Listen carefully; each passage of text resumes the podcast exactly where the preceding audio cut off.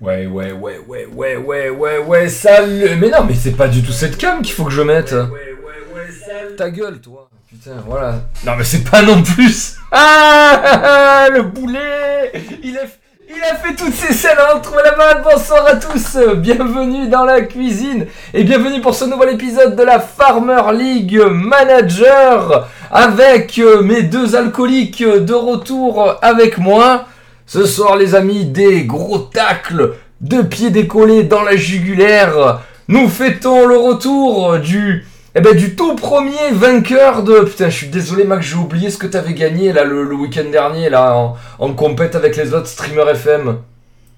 Ça s'appelle euh, Bench Lords. euh, euh, c'est une compétition pardon, organisée par, euh, par Sport Interactive, du coup, l'une, bah, la première. Et je l'ai remportée. Voilà les gars, quand même, on a la chance d'avoir le premier vainqueur de la Bench Cup, là, voilà, des, des Bench Lords euh, avec nous. Bonsoir à toi, Mac Gaming. Bonsoir, bonsoir. Voilà. Nous avons également euh, le, le bon allez, le, le plus fervent supporter de Zlatan Ibrahimovic au monde. Voilà, le fléau de toutes les Belgiques. Bonsoir à toi, mon cher Romu. Bonsoir, euh, chers supporters parisiens de la soir. Oui, oui. Alors écoutez, euh, ce que je vous propose, c'est d'expédier ça rapidement afin que la soirée puisse réellement commencer. Alors avant toute chose, je tiens à remercier Romu. Non pas pour le moment que vous allez vivre euh, maintenant, hein, mais parce que à chaque fois que je me suis lancé dans des petits challenges, dans des petits défis, dans des, petits, des petites campagnes ou quoi, là où il fallait recueillir des dons, Romu a été là. Alors, il est, il est là alors, il est là pour faire avancer la cause, mais il est là aussi parce que c'est un gros sadique. Il est là à chaque fois pour lancer des petits, des petits challenges, des petits défis. Mais le principal, c'est qu'il soit là. Et là, dès le début de la campagne, il a allumé la mèche. Donc, il a fait tomber le, le c'est le, c'est le deuxième ou le premier palier? C'est le premier. C'est le premier. C'est le premier palier qui consiste à ce que ce soir devant vous, je dise du bien du Paris Saint-Germain pendant quelques minutes. Donc écoutez, nous allons, nous allons attaquer là-dessus, et puis ensuite, nous pourrons ensuite parler plus sérieusement de, football. Voilà. Je, viens de réaliser que ce soir j'ai mis un maillot de l'OM et que c'était peut-être pas le soir de le faire. J'aurais dû mettre un maillot de la Roma, tu vois. Bon, allez. Bon, tu, tu, tu chronomètres au Romu Parce que pour savoir combien de temps euh, je, je vais dire euh, du bien. Vas-y. quand tu veux. Lunas, je coupe le son. Merci Lunas. T'es un vrai frère. Alors. En France, nous avons une capitale, qui est la ville de Paris. Mais pour le football, nous avons également une capitale, qui est la ville de Paris également. Voilà. Depuis maintenant une dizaine d'années, la ville de Paris est le phare, que dis-je, le, le soleil qui illumine le football français. Voilà. Tous ceux qui disent le contraire sont tout simplement jaloux d'un effectif aussi pléthorique, aussi fourni, armé de grands champions, et je pèse mes mots, des grands champions comme Angel Di Maria, qui est finaliste de Coupe du Monde, et qui a gagné la Ligue des Champions, qui n'a plus rien à prouver à personne dans le monde du foot, comme Neymar, qui est considéré probablement à juste titre comme le troisième meilleur joueur du monde, si on met de côté les deux extraterrestres, donc le meilleur joueur du monde. Je vous rappelle quand même que cet homme a son skin dans Fortnite et qu'il a gagné les Jeux Olympiques. Je vous rappelle que cette, euh, cette équipe sur la scène nationale est absolument imbattable. Imbattable. Voilà, ça fait des années que c'est eux qui gagnent. Une année, allez, il y a Monaco qui a un petit peu tiré son épingle du jeu avec euh, une, formidable équipe au demeurant. hein. Regardez avec du recul, l'équipe qui a battu ce PSG est absolument hallucinante. Et d'ailleurs, tous les joueurs sont titulaires dans les meilleures équipes du monde. Voilà. Donc, ça peut, c'est comme la comète de Halley. C'est arrivé une fois, vous le reverrez plus euh, pendant des années, ni même cette saison où ils seront encore champions de France. Il leur suffira juste de battre Lille ce week-end. Donc, voilà, c'est un grand club d'une régularité absolument incroyable. Les matchs que vous, les voyez perdre contre les petites équipes, c'est tout simplement des matchs où les mecs lèvent le pied pour mieux ensuite entamer la campagne européenne. Ils ont fait une finale de Ligue des Champions. Voilà, Qui dans le football français, en étant aussi jeune, peut dire la même chose? Peu. Peu. Et puis des grands champions dans cette équipe. J'ai cité tout à l'heure Neymar et Di Maria, on peut rajouter Marquinhos, qui est un des meilleurs euh, défenseurs du monde. Il y a Kylian Mbappé, qui est le futur meilleur joueur du monde. Vous parlez de Haaland, les gars, Kylian Mbappé est bien au-delà de Haaland. Bien, bien, bien au-delà de Haaland. Champion du monde, ce que ne sera jamais Haaland. Et ouais, enfin, au bout d'un moment, il faut un petit peu resituer les débats. Donc écoutez, et puis je veux dire, voilà, il y, a des gens qui opposent souvent l'Olympique de Marseille. Les gars, ben, ça fait longtemps que l'OM ne soutient plus la comparaison avec cette équipe. Voilà, vous parlez d'argent, vous parlez d'argent. Il euh, y a des équipes qui font de la merde avec de l'argent, ce qui n'est pas leur cas. Ce qui n'est pas leur cas. Voilà, c'est une équipe qui sort quand même très régulièrement des poules. Voilà, enfin, donc je veux dire, ils sont quand même souvent au rendez-vous.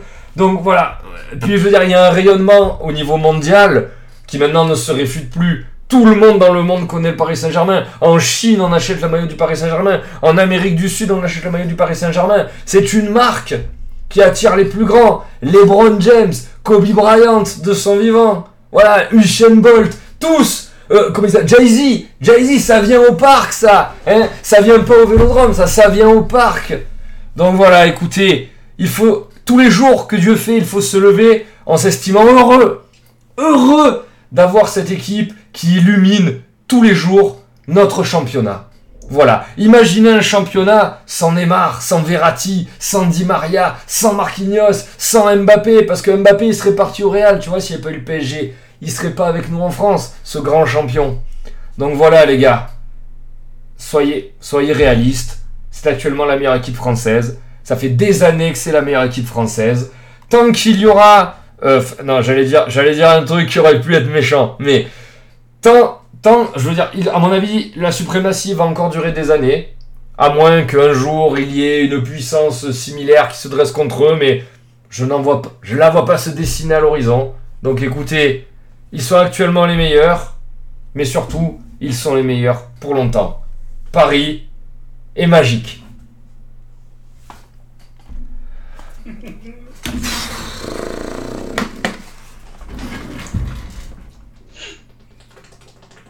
Hein. Ah, je vais aller, ah, je, aller me brosser les dents. je vais aller me brosser les dents. Oh putain. Bon, voilà. Écoutez, c'est comme les compliments que j'ai fait à Gaïa mercredi soir. J'espère que qu'ils vous ont paru sincères. Parce que. Parce qu'ils ne l'étaient pas du tout. Voilà. Euh, nous allons commencer notre émission ce soir. Alors, le menu. Le... Attends, Romu, vu que c'est toi qui as mis la thune, vu que c'est toi le producteur là, ça t'a plu? Ouais, ouais, t'aurais pu durer jusqu'à 5 minutes, quoi, même. Enfin, un petit peu. Euh, ouais, on dit souvent les 5 minutes que. Merci beaucoup, Fusabol, pour ton abonnement de niveau 1. De gros bisous à toi, mon poteau. J'ai passé un très bon week-end à tes côtés. Force à toi et à ta chaîne. Oui. de toute façon, je donnerai le replay à Taga qui sûrement t'enverra un peu. Non, non, par contre, non, t'envoies pas à Taga. Euh, c'est pas beau là, t'envoies à Taga. Pourquoi tu m'envoies à Taga? Il s'en fout, Taga. Putain. Du coup, les gars, euh, ce soir, donc nous sommes le 2 avril. Euh, et Marco Verratti a été une troisième fois positif au Covid. Voilà, c'est probablement le mec qui a eu le plus de fois le Covid sur Terre. Voilà, comme quoi l'auto-immunité, c'était pas forcément une très très bonne euh, stratégie. Voilà, il sera donc forfait contre le Bayern. Donc moi franchement j'étais euh, j'étais super hypé là de voir un PSG Bayern euh, avec les deux au milieu de leur forme. Le problème c'est qu'il y en a un qui a une équipe qui aura pas Lewandowski et l'autre Verratti. C'est quand même dommage. Puis un Neymar un petit peu amoindri hein, vu que je rappelle ça fait quand même presque un mois et demi qu'il joue pas. Excusez-moi. Pardon. Bref. Euh, alors, les sujets de l'émission ce soir.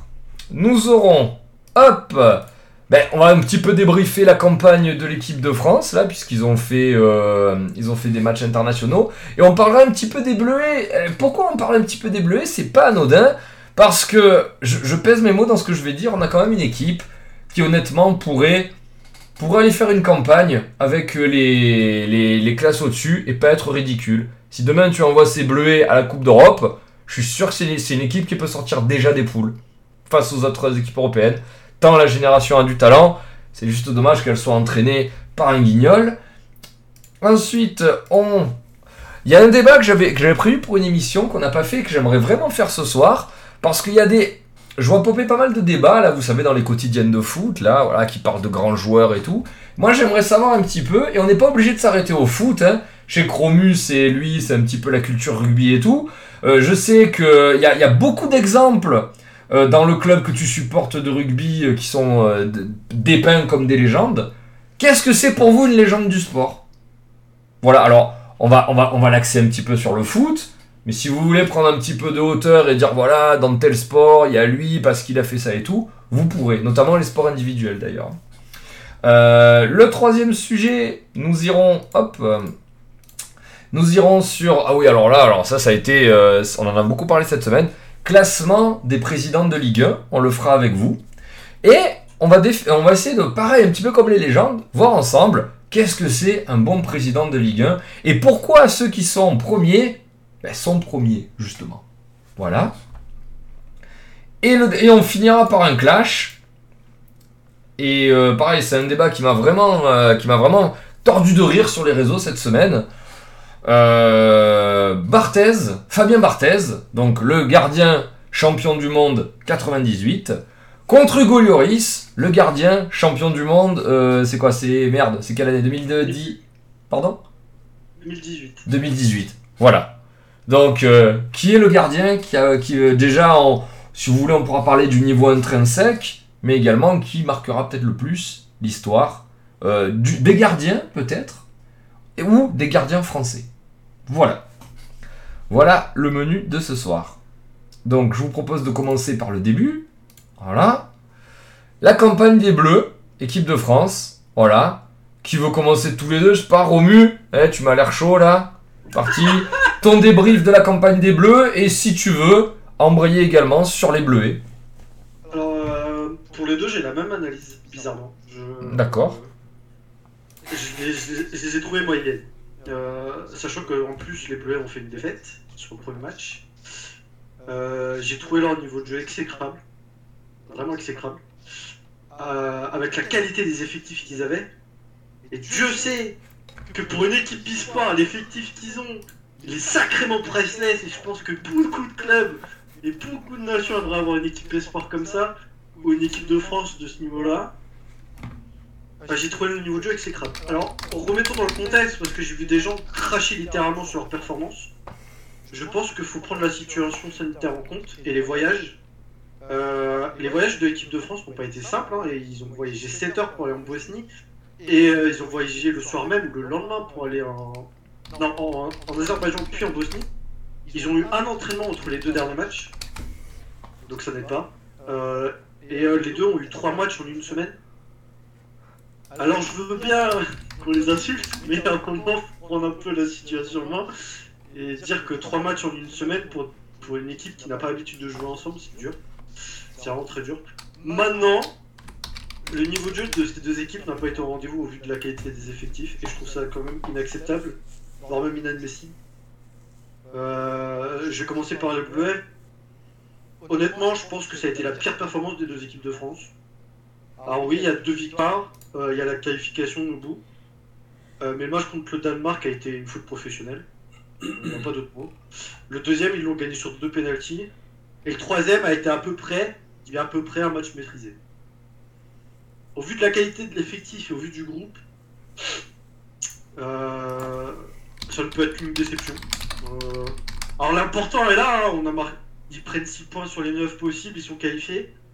Maintenant, moi, la manière m'inquiète avec cet effectif-là par rapport à la différence des effectifs des autres. Parce que aujourd'hui, personne n'est capable de citer un seul nom de joueur des trois autres équipes qu'il y avait. Alors que nous, on avait quand même Fofana titulaire Leicester.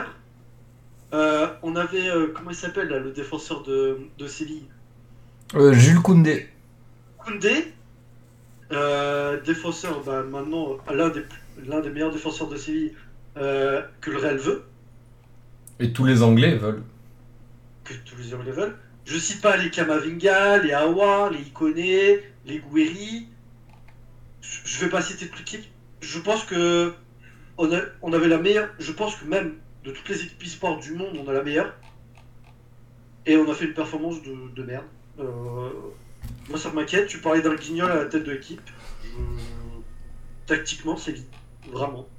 On parle de Deschamps, du jeu rugueux et tout, mais alors là, il y a rien. Il a rien Deux sens. Je vais pas tergiverser dessus parce que c'était vraiment dégueulasse. J'attends de voir ce qu'ils vont faire. Je pense que la prochaine liste des espoirs va du coup plus dépendre de la prochaine liste de Deschamps. Parce que Deschamps avait laissé des joueurs à à l'équipe Esport pour cette fois-ci. Euh, je pense que les Kamavinga et tout vont possiblement revenir en équipe première. À voir. Euh, mais pff, dégueulasse. Euh, parlons de l'équipe première. Mbappé, il serait peut-être temps de prendre tes couilles et de les porter sur le terrain.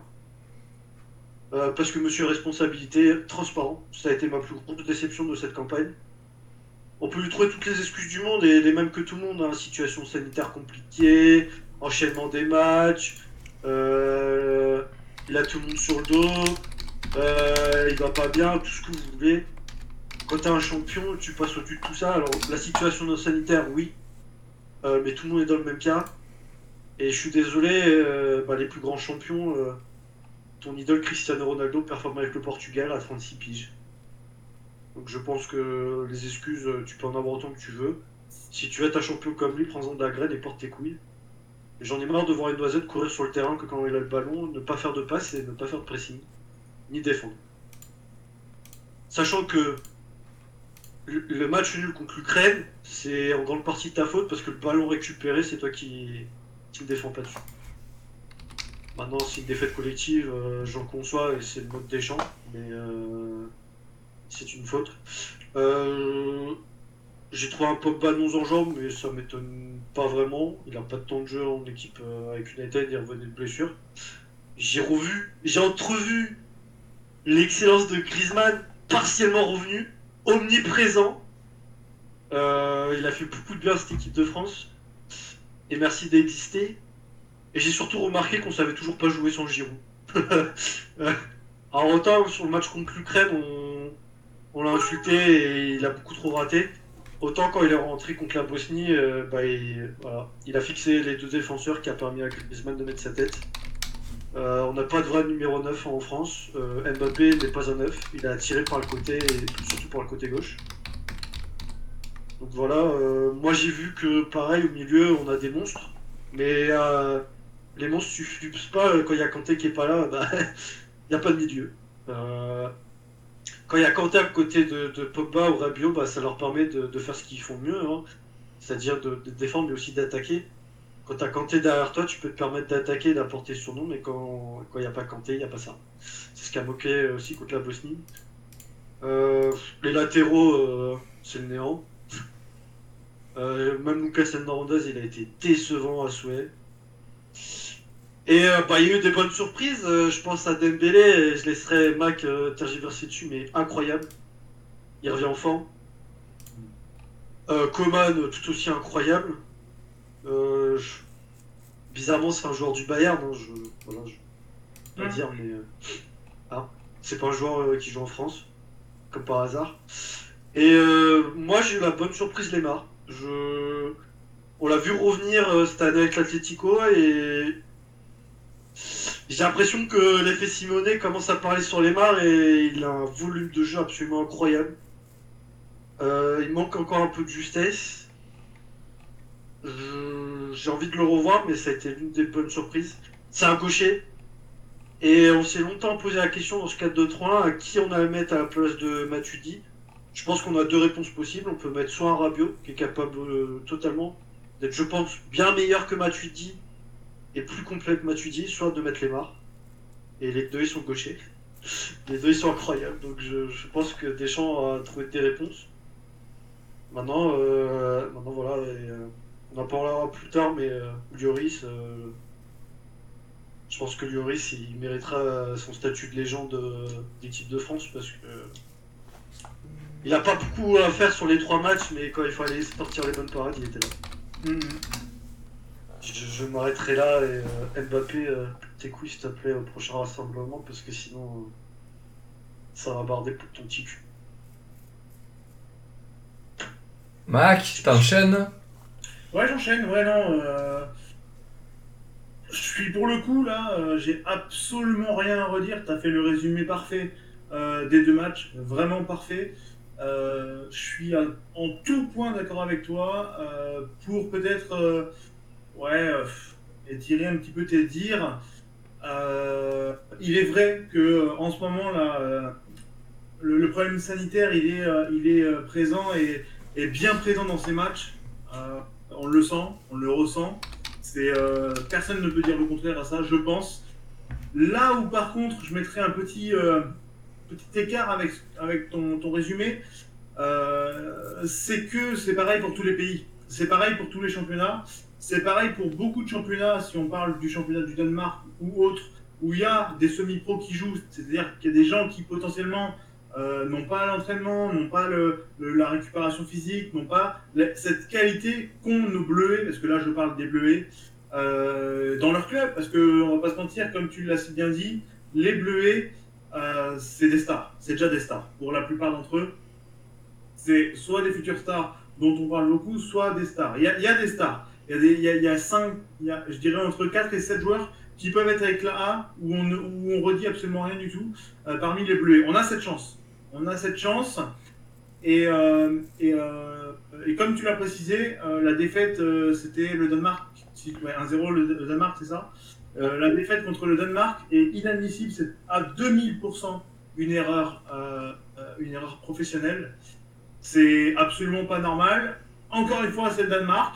Le Danemark qui, euh, qui, euh, ouais, qui a l'air de faire chier un petit peu euh, pas mal d'équipes, hein, pour parler crûment, mais, mais, mais le Danemark qui, qui rentre dans l'art, le Danemark qui joue avec ses forces, le Danemark qui ont des petites pépites, comme tu l'as dit, Romu, peut-être pas connu du, du, ouais, du, football populaire ou, des gens qui regardent, etc. Mais bon, personnellement, je connais deux trois petites pépites. Merci encore à mon jeu hein, qui est pour le coup, c'est une belle génération. Malheureusement, pas à tous les postes, là où est le problème, mais une belle génération, notamment au milieu de terrain avec Brun Larsen et autres, à Sorensen entre autres en défenseur. Mais, euh, mais c'est une faute, c'est une faute totalement pro. Honnêtement, c'est, on, a, un niveau d'équipe de jeunes françaises absolument lunaire, absolument incroyable. Et euh, je suis désolé, ok, tu peux perdre un, euh, un match sur, sur euh, un exploit de l'adversaire avec du combat, avec du jeu, mais alors là, pour le coup, pour avoir vu le match, euh, juste, c'était honteux dans le contenu, mais alors honteux. T'as tous les joueurs techniques hein, qui ont perdu leur, euh, leur qualité. Alors oui, c'est Covid, oui, c'est, euh, je sais pas, un premier match, peut-être avec des trucs au-dessus de l'épaule. Mais c'est juste une honte. C'est, absolument une honte.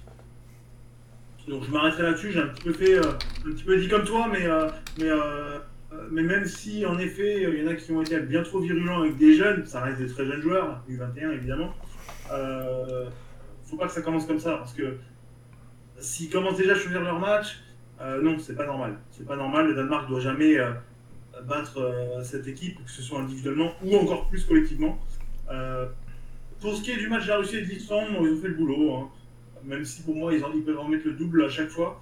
Euh, et presque devraient. Alors, euh, bon, j'abuse un peu. Euh, on n'est pas forcément en, foot- en football champagne. Et, euh, et ce qui se passe à l'heure actuelle, en ce moment, bon, ça fait que c'est pas aussi évident. Mais, euh, euh, mais bon, tu compares l'équipe jeune d'Islande avec l'équipe jeune de France. Individuellement, il n'y a, même pas match. euh, et, euh, je pense que c'est pas forcément chauvin de ma part que de dire ça. Je pense que c'est la pure réalité. Donc, euh, donc c'est bien, hein, les victoires sont là, les deux victoires sont là en tout cas, mais euh, ouais, très très très déçu, très déçu on peut le dire. Je pense que euh, plutôt déçu, même si le boulot a été fait sur les deux matchs euh, euh, suivants et en effet, hein, d'un point de vue coach, bon, il a été assez décrié comme ça, je vais pas mettre ma, couche très là-dessus, mais bon, on était tous ce qu'il vaut, pour le coup, ça, vaut que dalle. Tactiquement, il y a les joueurs se cherchent. Défensivement, apparemment, il demande à 7 joueurs de défendre, notamment le joueur qui est placé en MOC. Bon, il n'y a aucune logique niveau transition euh, attaque-défense, et d'autant plus défense-attaque qui, du coup, en plus, euh, tellement écarté, en fait, tellement espacé, que c'est absolument pas normal. Pour, euh, pour les Bleus, on va s'arrêter là, et en tout cas, c'est très prometteur. Il y a, une équipe sûrement l'une- des plus belles générations qu'on ait jamais eues. Peut-être, peut-être même plus belle que celle de, Benzema et compagnie, peut-être. Euh, personnellement, je pense que oui. En tout cas, sur le papier. Pour sur les euh, sur l'équipe de France, euh, bon, on en a pas mal parlé, moi et Romu ensemble dans notre salon euh, un petit peu privé de cette émission. Durant le match, j'ai envie de vous dire honnêtement, je suis pas de ceux qui aiment taper sur Mbappé, les gens le savent. Moi, je suis très heureux qu'il soit français, très heureux qu'il ait ces qualités qui sont des qualités incroyables. Dommage qu'il lui manque une part de cerveau, peut-être qu'il gagnera ça plus tard, j'en sais rien. Mais je suis pas de ceux qui tapent dessus parce que euh, à tout bout de champ. Mais là, honnêtement, il m'a, fait sortir de mes gonds comme très rarement. Euh, très sincèrement, il prend la place de quelqu'un. Tu mets un joueur de CFA, c'est la même chose sur ce match et qu'on ne dise pas l'inverse juste parce que vous êtes parisien ou autre. J'adore Mbappé, euh, il n'y a pas de souci. Je suis très ravi qu'il soit français, absolument ravi qu'il soit français. C'est une force, ça l'a été durant la Coupe du Monde, personne ne peut dire le contraire. Euh, on la gagne pas grâce à lui, mais on l'a gagné avec lui et, et il a clairement apporté sa pierre à l'édifice. Euh, bien plus qu'un jeune de son âge, à l'âge qu'il avait à la Coupe du Monde, euh, aurait dû faire. Et euh, merci à lui là-dessus. Mais étonnamment, j'ai l'impression qu'il régresse en fait. À un moment donné, là il a 3 ans de plus, il devrait commencer à tailler patron. Et il y a un choix de match, il y a quelque chose qui va pas. Alors il se plaint de se faire critiquer, mais après en même temps, quand tu as, ce, genre de paroles à base de on parle pas d'âge, je serai bon et je répondrai aux critiques comme ça et c'est moi le boss en gros, eh ben, il faut assumer. Là où malheureusement, lui n'assume pas. Euh, il m'a fait sortir de gonds. Parce que je pense que si t'as pas envie de jouer le match, ce qui a été le cas hein, clairement euh, sur le premier match de l'équipe de France, on va pas se mentir, il voulait pas jouer ou il voulait pas jouer, voulait pas jouer sérieusement, tu laisses la place à ses collègues, d'autant plus quand on voit ce que Ousmane fait euh, en rentrant et quand on voit la qualité du bonhomme. C'est, euh, même s'il est vrai que sa finition a été, a été quand même triste, mais, mais, euh, mais c'est Ousmane qui revient très très fort, qui, euh, bah, on l'espère, hein, va arrêter de se blesser parce que c'est quel joueur ça aurait pu être et quel joueur ça peut encore devenir. Il reste encore assez jeune. Euh, bon, Mbappé sur ce genre de match, je préfère le voir arriver à la 60e sur une défense fatiguée. Si lui-même est fatigué, qu'il le dise au coach et qu'il demande à, faire, à faire du, je sais pas, des, des bouts de match. Parce que là, clairement, dans l'équipe de France, il y a eu un problème. On a eu quand même un jeu dégueulasse, oui, mais on a eu une équipe qui a essayé de l'entendre. C'est la pure vérité. On a vu des passes, on a vu un problème sublime, et on a vu un Mbappé. Dès qu'il touchait le ballon, je vous invite vraiment à juste regarder le- les, les 8 premières minutes du match. J'ai compté les, les balles perdues. Sur les 3 premières balles de Mbappé, c'est 3 balles perdues. Les 3 balles d'Mbappé, c'est 3 ballons perdus. À quel moment, en étant placé au milieu de terrain d'autant plus, à quel moment tu peux essayer de tenter de dribbler 8 joueurs en face de toi pour aller au bout euh, et, marquer tout seul C'est pas possible. Euh, il nous fait du R9 là, essayer de partir, à faire des, des passements de jambes euh, face à l'arbitre de touche. Non, non, non, non. On le voit, Mbappé, on le sait tous, on le voit dans son jeu. Dès qu'il joue simple, en 1-2 ou autre, il est incroyable. Dès qu'on joue dans sa profondeur et non pas dans ses pieds comme lui l'a envie, il est incroyable. Jouons sur sa force. Chaque joueur a des forces. Mbappé, il est là pour ça. On a Giroud pour le- le rôle un peu plus pivot. On a Mbappé dans la profondeur, c'est ce qui manquait pendant des années à l'équipe de France, euh, de la profondeur, euh, notamment suite au départ de Henry et autres. Euh, on l'a retrouvé avec un, profil comme Mbappé. Il y a très peu de, de joueurs profondeur en, équipe de France de base, mais là on a un Coman, on a Mbappé qui savent, qui savent le faire. Il a clairement pas les qualités d'un Ousmane dans les pieds, dans la profondeur, c'est autre chose. Pour moi, c'est un des meilleurs au monde. Quand il est bien servi dans la profondeur, Mbappé, c'est là qu'il est dangereux. Quand il a à finir, en fait, quand il a à aller tuer un, un adversaire, mais pas deux, ça passe jamais. Euh, et quand il a pas trop à réfléchir, en fait. C'est clairement ça le problème, je trouve. Euh, il se prend vraiment trop pour ce qu'il n'est pas. Euh, bon, après, espérons juste que c'est un moment de fatigue. Espérons juste qu'on est juste un peu trop dur avec lui. Mais, mais si t'es fatigué, tu joues collectif, tu joues en une passe, en une touche, en deux touches. Mais tu joues pas en 14 touches comme tu l'as fait lors du match. C'est juste une honte. Euh, donc, euh, donc voilà. J'aime pas taper dessus. J'aime pas taper dessus parce que ça- c'est encore un minot, il est super jeune. Euh, il a fait déjà énormément de choses. Mais, mais là, on va pas se mentir que, que, même les Parisiens l'ont dit sur notre cher réseau qui est Twitter. Et pour que même les Parisiens l'admettent qu'il a été juste plus honteux que honteux, c'est que ça a été chaotique. Par contre, gros big up, comme l'a dit Romu, je suis à 2000% d'accord là. Gros, gros big up à Coman qui travaille, qui fait des efforts incroyables. Pas suivi sur les 100 par Giro sur le premier match, tu le concéderas Romu, euh, pour le coup. Mais, euh, mais, euh, mais Coman, Coman absolument sublime à avoir joué, peut-être même très sous-estimé selon moi. On parle beaucoup de Ousmane, on parle beaucoup de Mbappé, ça je peux dire. On ne parle jamais de Coman, parce qu'il est tranquillement en Bundes. N'empêche que le bonhomme est toujours au Bayern. Euh, n'empêche que le bonhomme est utilisé. qu'il a une qualité de, coup de rein, mais démentielle. l'une des meilleures au monde. Honnêtement, pour moi, l'une des meilleures au monde. dommage que ses angles ne soient pas toujours ça, mais en même temps, la vitesse où il va, tout est plus dur. Tout est plus dur à réaliser, c'est une évidence.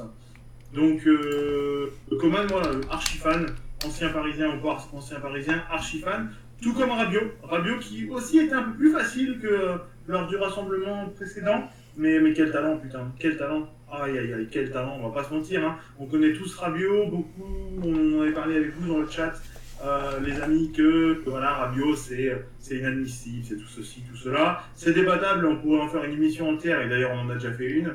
Euh, et, euh, mais Rabiot c'est un talent mais incroyable, et honnêtement, c'est trop facile en fait. Hein. Ça bouffe un bon nombre de milieux de terrain. Et, et moi, je suis désolé, hein, mais si on choisit entre Pogba et Rabiot, je choisis Rabiot tous les jours. C'est mon point de vue. Euh, même si Pogba est 100 fois plus technique, Pogba il est toujours à 50% par rapport à ce qu'on a l'impression qu'il sait faire. Et, et, malheureusement, Pogba en équipe de France, à part sa Coupe du Monde, tous les autres matchs, il est à, à 30%. bien qu'il revienne de blessure depuis maintenant un an, il fait que ça.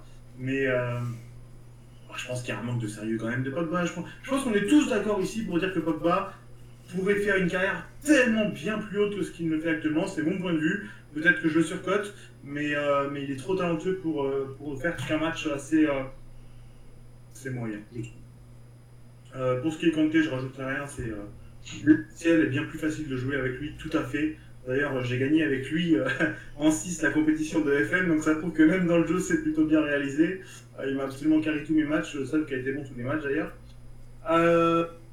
Que dire de plus? Ouais, moi, Rabiot, j'adore. Rabiot, j'adore, mais là où j'ai été, vraiment, il y a un monde d'écart entre, entre un joueur en club et avec l'équipe de France, c'est Grisou. Et il n'y a absolument pas débat possible lorsqu'il est libre de jouer comme il le veut. incroyable. Et moi, ce que j'aimerais souligner, hors son but, c'est clairement son jeu défensif. C'est incroyable ce qu'il donne contre des équipes qui, pas mal de nos joueurs, euh, te disent c'est facile, on va mettre 5-0 en jouant à moitié et euh, c'était ça le soir. Non, lui il s'arrache. Euh, je pense que le nombre de kilomètres qu'il a fait, euh, la précision de sa patte, c'est le grisou pour vous, c'est tout. Avec un grisou comme ça, tu joues à 12. Avec un Griezmann, tu joues déjà avec Kanté, tu peux potentiellement jouer à 12 au milieu de terrain. Mais alors, avec, avec un Griezmann euh, comme ça, défensivement et offensivement présent, bah, tu joues aussi à 12 devant. C'est génial d'avoir ce, ce Griezmann-là. Dommage qu'il soit pas aussi, dommage qu'il soit pas aussi libre, ou même dans sa tête d'ailleurs, au Barça. Et en même temps, c'est pas du tout le jeu de Barça de voir un MOC comme ça qui, un MOC ou faux buteur, redescendre carrément, oui, carrément en dessous de Kanté, parce que c'est ce qui s'est passé. Euh, ça lui fait dépenser un peu trop d'énergie par contre, je pense qu'il devrait peut-être mesurer, euh, parce qu'il fait l'effort, les 8 derrière lui qui doivent le faire l'effort et qui ne l'ont pas forcément fait. Notamment Rabiot, d'un point de vue pressing, c'était pas ça. Ballon au pied par contre, c'est sublime. Euh, j'en attends bien plus, vraiment bien plus personnellement, mais je pense que j'en attendrai toujours bien trop par rapport à ce qu'en fait il peut peut-être faire euh, dans la vraie vie, mais, mais voilà, et, et Lloris, que dire de Lloris, parce qu'on va pas se mentir, hein. les résultats d'équipe de France, elles sont soumises au match de Lloris. Hein. Euh, on sort avec euh, deux défaites de ces trois matchs, si c'est pas un bon Lloris dans les cages. Vraiment. Euh, sublime, immense respect. Alors oui, il y a ce doute hein, de légende ou pas, ce doute, hein, c'est certain, mais a ce doute de légende ou pas. Si Lloris est plus, je sais pas, plus belle gueule, plus grand, plus imposant, plus charismatique, tout bêtement, comme on en avait déjà parlé, euh, personne ne conteste le fait que ce soit maintenant une légende de l'équipe de France, euh, de mon point de vue. On va redébattre ça plus tard, mais pour, euh, pour amorcer un petit peu le thème d'après, je trouve qu'il y a des joueurs qui, héritent de, de ce statut juste pour sa gueule, ou pour un tic, ou pour quelque chose hors jeu. Je, je, trouve. Par exemple, un Kanté, on en parle vraiment pas assez par rapport à ce qu'il fait en termes de qualité. On dit ouais c'est mortel ce que fait Kanté. Mais est-ce qu'on parle de Kanté en légende? Non. Est-ce qu'il le mérite? C'est débattable ou pas? Euh, là n'est pas la question. Ce que je veux prouver, c'est que malheureusement l'aspect charismatique euh, d'un joueur fait beaucoup dans sa carrière et dans l'après euh, donc comment on en parle? Il n'y a qu'à voir Figo, Beckham, Zizou, euh, Cruyff, etc., etc. Ces quatre nommés, bien sûr, avaient le talent, évidemment, mais en plus avaient la gueule, en plus avaient l'attitude, en plus avaient euh, bah, cet aspect euh, de pote avec tout le monde. Euh, voilà, c'est- con, mais, mais ça marche aussi comme ça, pour juste amorcer le, le thème prochain. Voilà, sur l'équipe de France, il nous parade euh, bien, mieux d'ailleurs, que pas mal de matchs du Real cette année. Pas mal du tout. Euh, totalement d'accord avec toi euh, pour euh, Lucas Hernandez, qu'il fasse gaffe, parce que même si est sensiblement possible, enfin, possiblement utilisé, soit à gauche, soit dans l'axe, il y, y en a un du côté du Milan AC là, qui, qui à le train là, pour jouer en équipe de France, et qui, en 4-3, 4, 5, 6 faux matchs, même si avec des champs, je pense que c'est faux, mais en cas de, de quelques faux matchs de Lucas Hernandez, malheureusement, peut vite être pris en équipe de France, même si j'y crois moyen. Euh, donc voilà, euh, pour moi, Pavard, par contre, je vais pas vous mentir, hein, il m'a semblé très très très inquiétant, de mon point de vue, techniquement.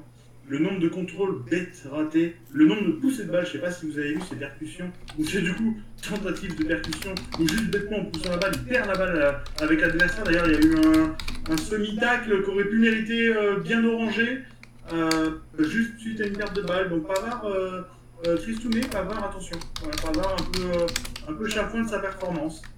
Et, euh, et voilà, si j'ai à noter ce- ce- ce- ces matchs-ci, très sincèrement, c'est euh, pas une honte, parce que comme l'a dit Romu, il a totalement raison, il y a cet aspect de, Covid, voilà, même si c'est le cas pour eux aussi, euh, il y a cet aspect de grosse fatigue, hein, du coup, de nos joueurs qui sont tous professionnels et tous dans des meilleurs clubs du monde, ce qui n'est pas le cas du Kazakhstan, de la Bosnie ou même de l'Ukraine, et ce qui peut jouer, parce que plus de matchs, plus d'entraînement, plus de tout ça, et euh, plus de plus, plus, plus, ça peut faire trop. Peut-être que ça faisait trop pour, euh, euh, pour affronter l'Ukraine et, et la Bosnie, entre autres, même si ça fait un petit 1-0, et merci à Loris encore une fois. Et je te laisserai la main, Julien, pour, la suite, ma foi. Euh, vous, avez été euh, extrêmement euh, complet. Il y a même Mac qui s'est permis de rentrer dans les détails. Je, vais, je vais un petit peu essayer de faire le, poil à gratter, comme à chaque fois que, que je termine, pour un petit peu tempérer. Les matchs qu'on a vus pendant cette campagne internationale, je parle en général pour les bleus et pour les bleus, c'est pas des, pas des matchs en fait où on les attend. En fait, il y, avait, avait aucun match, il n'y avait pas un match contre une grosse cylindrée. Je vous rappelle qu'il y a des échéances extrêmement importantes qui vont arriver dans les semaines qui viennent. Et les mecs, dont ceux qui sont critiqués là et ceux qui sont attendus, attendus seront attendus, donc le savent. Donc je pense un petit peu, ils sont allés sur la réserve. Hein, vous n'allez pas me dire que Mbappé vous habitue généralement à ce genre de spectacle. Donc, si vous voulez, ça dessine un petit peu les contours des groupes qu'on va voir dans les prochaines échéances mais euh, c'est absolument pas révélateur euh, du niveau des mecs. D'ailleurs, vous avez vu que vous avez, alors que c'est des matchs qui comptent, hein, vous avez l'impression que c'est des matchs amicaux, mais c'est des matchs qui comptaient, et il y a eu quand même un gros, un gros roulement. Voilà, ça veut dire que le mec, euh, il essaye des formules, euh, des champs. Euh, le mec, il essaye des joueurs, il jauge un petit peu les mecs sur le retour, parce qu'il y a des mecs sur le retour. hein. Il y a Romu, il a parlé à juste titre de Lemar. Je vous rappelle que Lemar, quand même, il a un petit peu, il avait un petit peu été laissé pour compte là sur la, la- les une ou deux dernières années qui viennent passer. Là, il revient à niveau, il est rappelé, il reperforme. Ce qu'on va lui demander à Lemar, c'est d'être là pour l'euro. Tu vois Et là, visiblement, ça répond présent. Tu vois Pareil pour Ousmane, De- Dembélé, c'est un truc incroyable. Enfin, Ousmane Dembélé, tu vois, je veux dire, dans, le foot, euh, t'es- obligé de miser dessus. En fait, moi, moi, je suis à la place de Deschamps, je me dis, mais si je le prends pas Dembélé, putain, Dembélé, je, je passe à côté de quoi? Parce que quand tu sais de quoi il est capable, quand tu, franchement, c'est le genre de mec, Dembélé, sur un match à l'Euro, il peut, sais, un huitième ou un quart, sortir une équipe tout seul. Et tu vois, et ça, il le sait, Deschamps.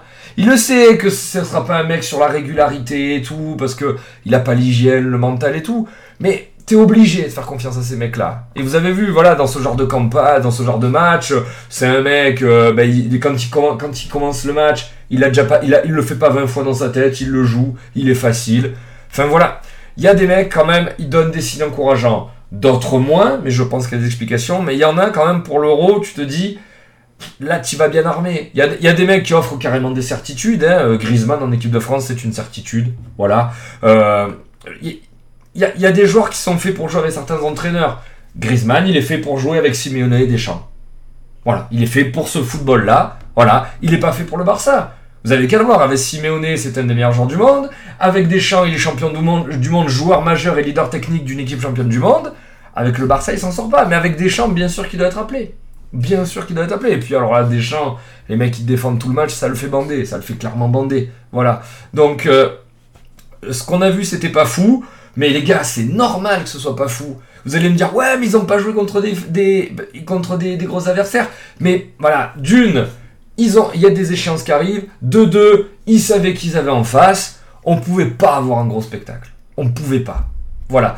Sur Mbappé, alors moi je suis, euh, je team euh, Mac pour le coup. hein. Pour moi Mbappé c'est un joueur incroyable. L'autre soir dans la dernière mission j'ai dû le défendre contre Haaland. Je vous répète ce que j'ai dit, il n'y a même pas la comparaison possible actuellement. Tu sais, je l'ai dit en rigolant au début avec le PSG, mais actuellement c'est un mec qui a une carrière de plus que Haaland. Voilà, Haaland, ouais, c'est beau, c'est puissant, c'est génial. Depuis deux ans, Haaland c'est Mbappé à Monaco en fait. Voilà. Haaland, on va voir là, il parle de le faire partir cet été là pour 150 millions à Barcelone, le Real ou City.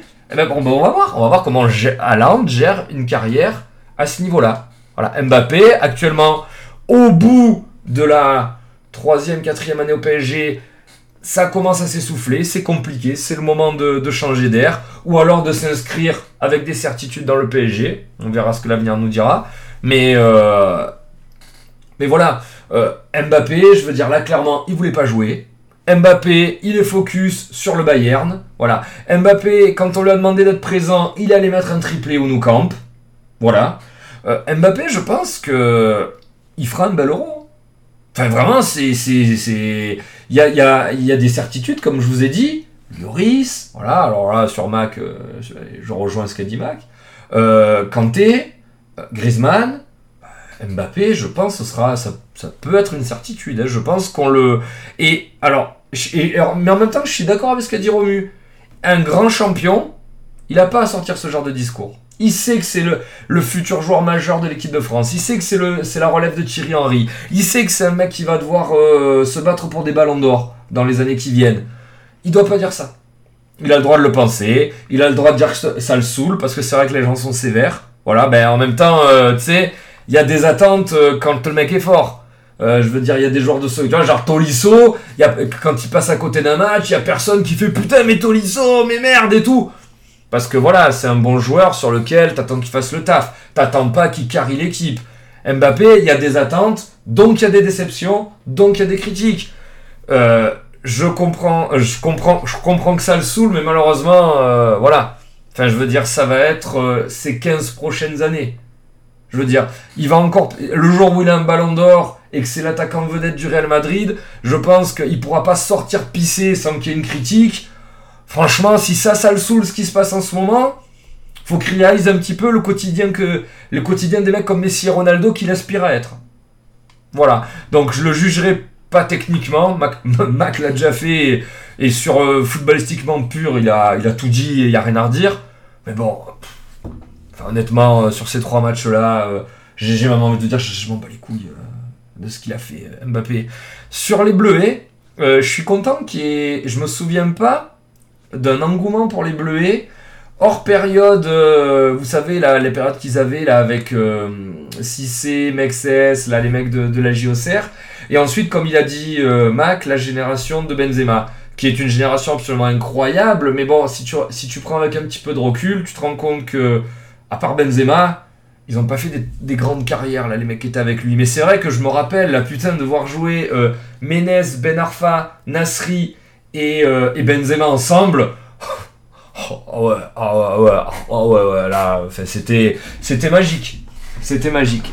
Et c'est vrai que depuis, depuis cette période, là, là, en fait, on a la même, on a la même, mais à tous les postes. Si vous voulez, là, on a un phénomène quasiment à tous les postes. Euh, je comprends pas, je comprends pas Ripoll en fait. Euh, quand je dis pas, je comprends pas, c'est tactiquement, c'est je comprends pas en fait la nomination de Ripoll. Je vous rappelle que Ripoll, il arrive à ce poste après avoir fait une campagne catastrophique avec l'équipe de France féminine. où il avait déjà fait euh, avec une équipe qui pouvait euh, se battre pour les les deux trois premières places mondiales. Il arrive avec un statut bah, de voilà, enfin pas, de pas de bâtisseur, pas de mec auréolé de succès, et on le met là, on lui donne les clés là d'une équipe là qui a tout pour euh, fracasser. Ça, fait partie de ces mecs et c'est ce que je reproche à la fédération française là avec des éléments comme Domenech que tu vois tout le temps, euh, la nomination de Noël Legrette à la présidence, enfin le- l'élection de Noël Legrette à la présidence alors qu'il a 119 ans, que quand tu l'entends parler, il bave. Mais bon, ce mec-là, c'est encore le boss du foot français. C'est cette putain de mafia locale là. Ripoll, ça doit être le pote de je sais pas qui. Ben voilà, on le met là. C'est- pénible. Quand vous aimez le foot, vu de l'extérieur, ça, ça me donne envie de vomir. Malgré tout, le mec, je pense qu'il fera quelque chose parce que bon, euh, euh, à part l'Espagne actuellement, il n'y a aucune équipe qui soutient la comparaison en, en espoir avec elle. À voir quoi.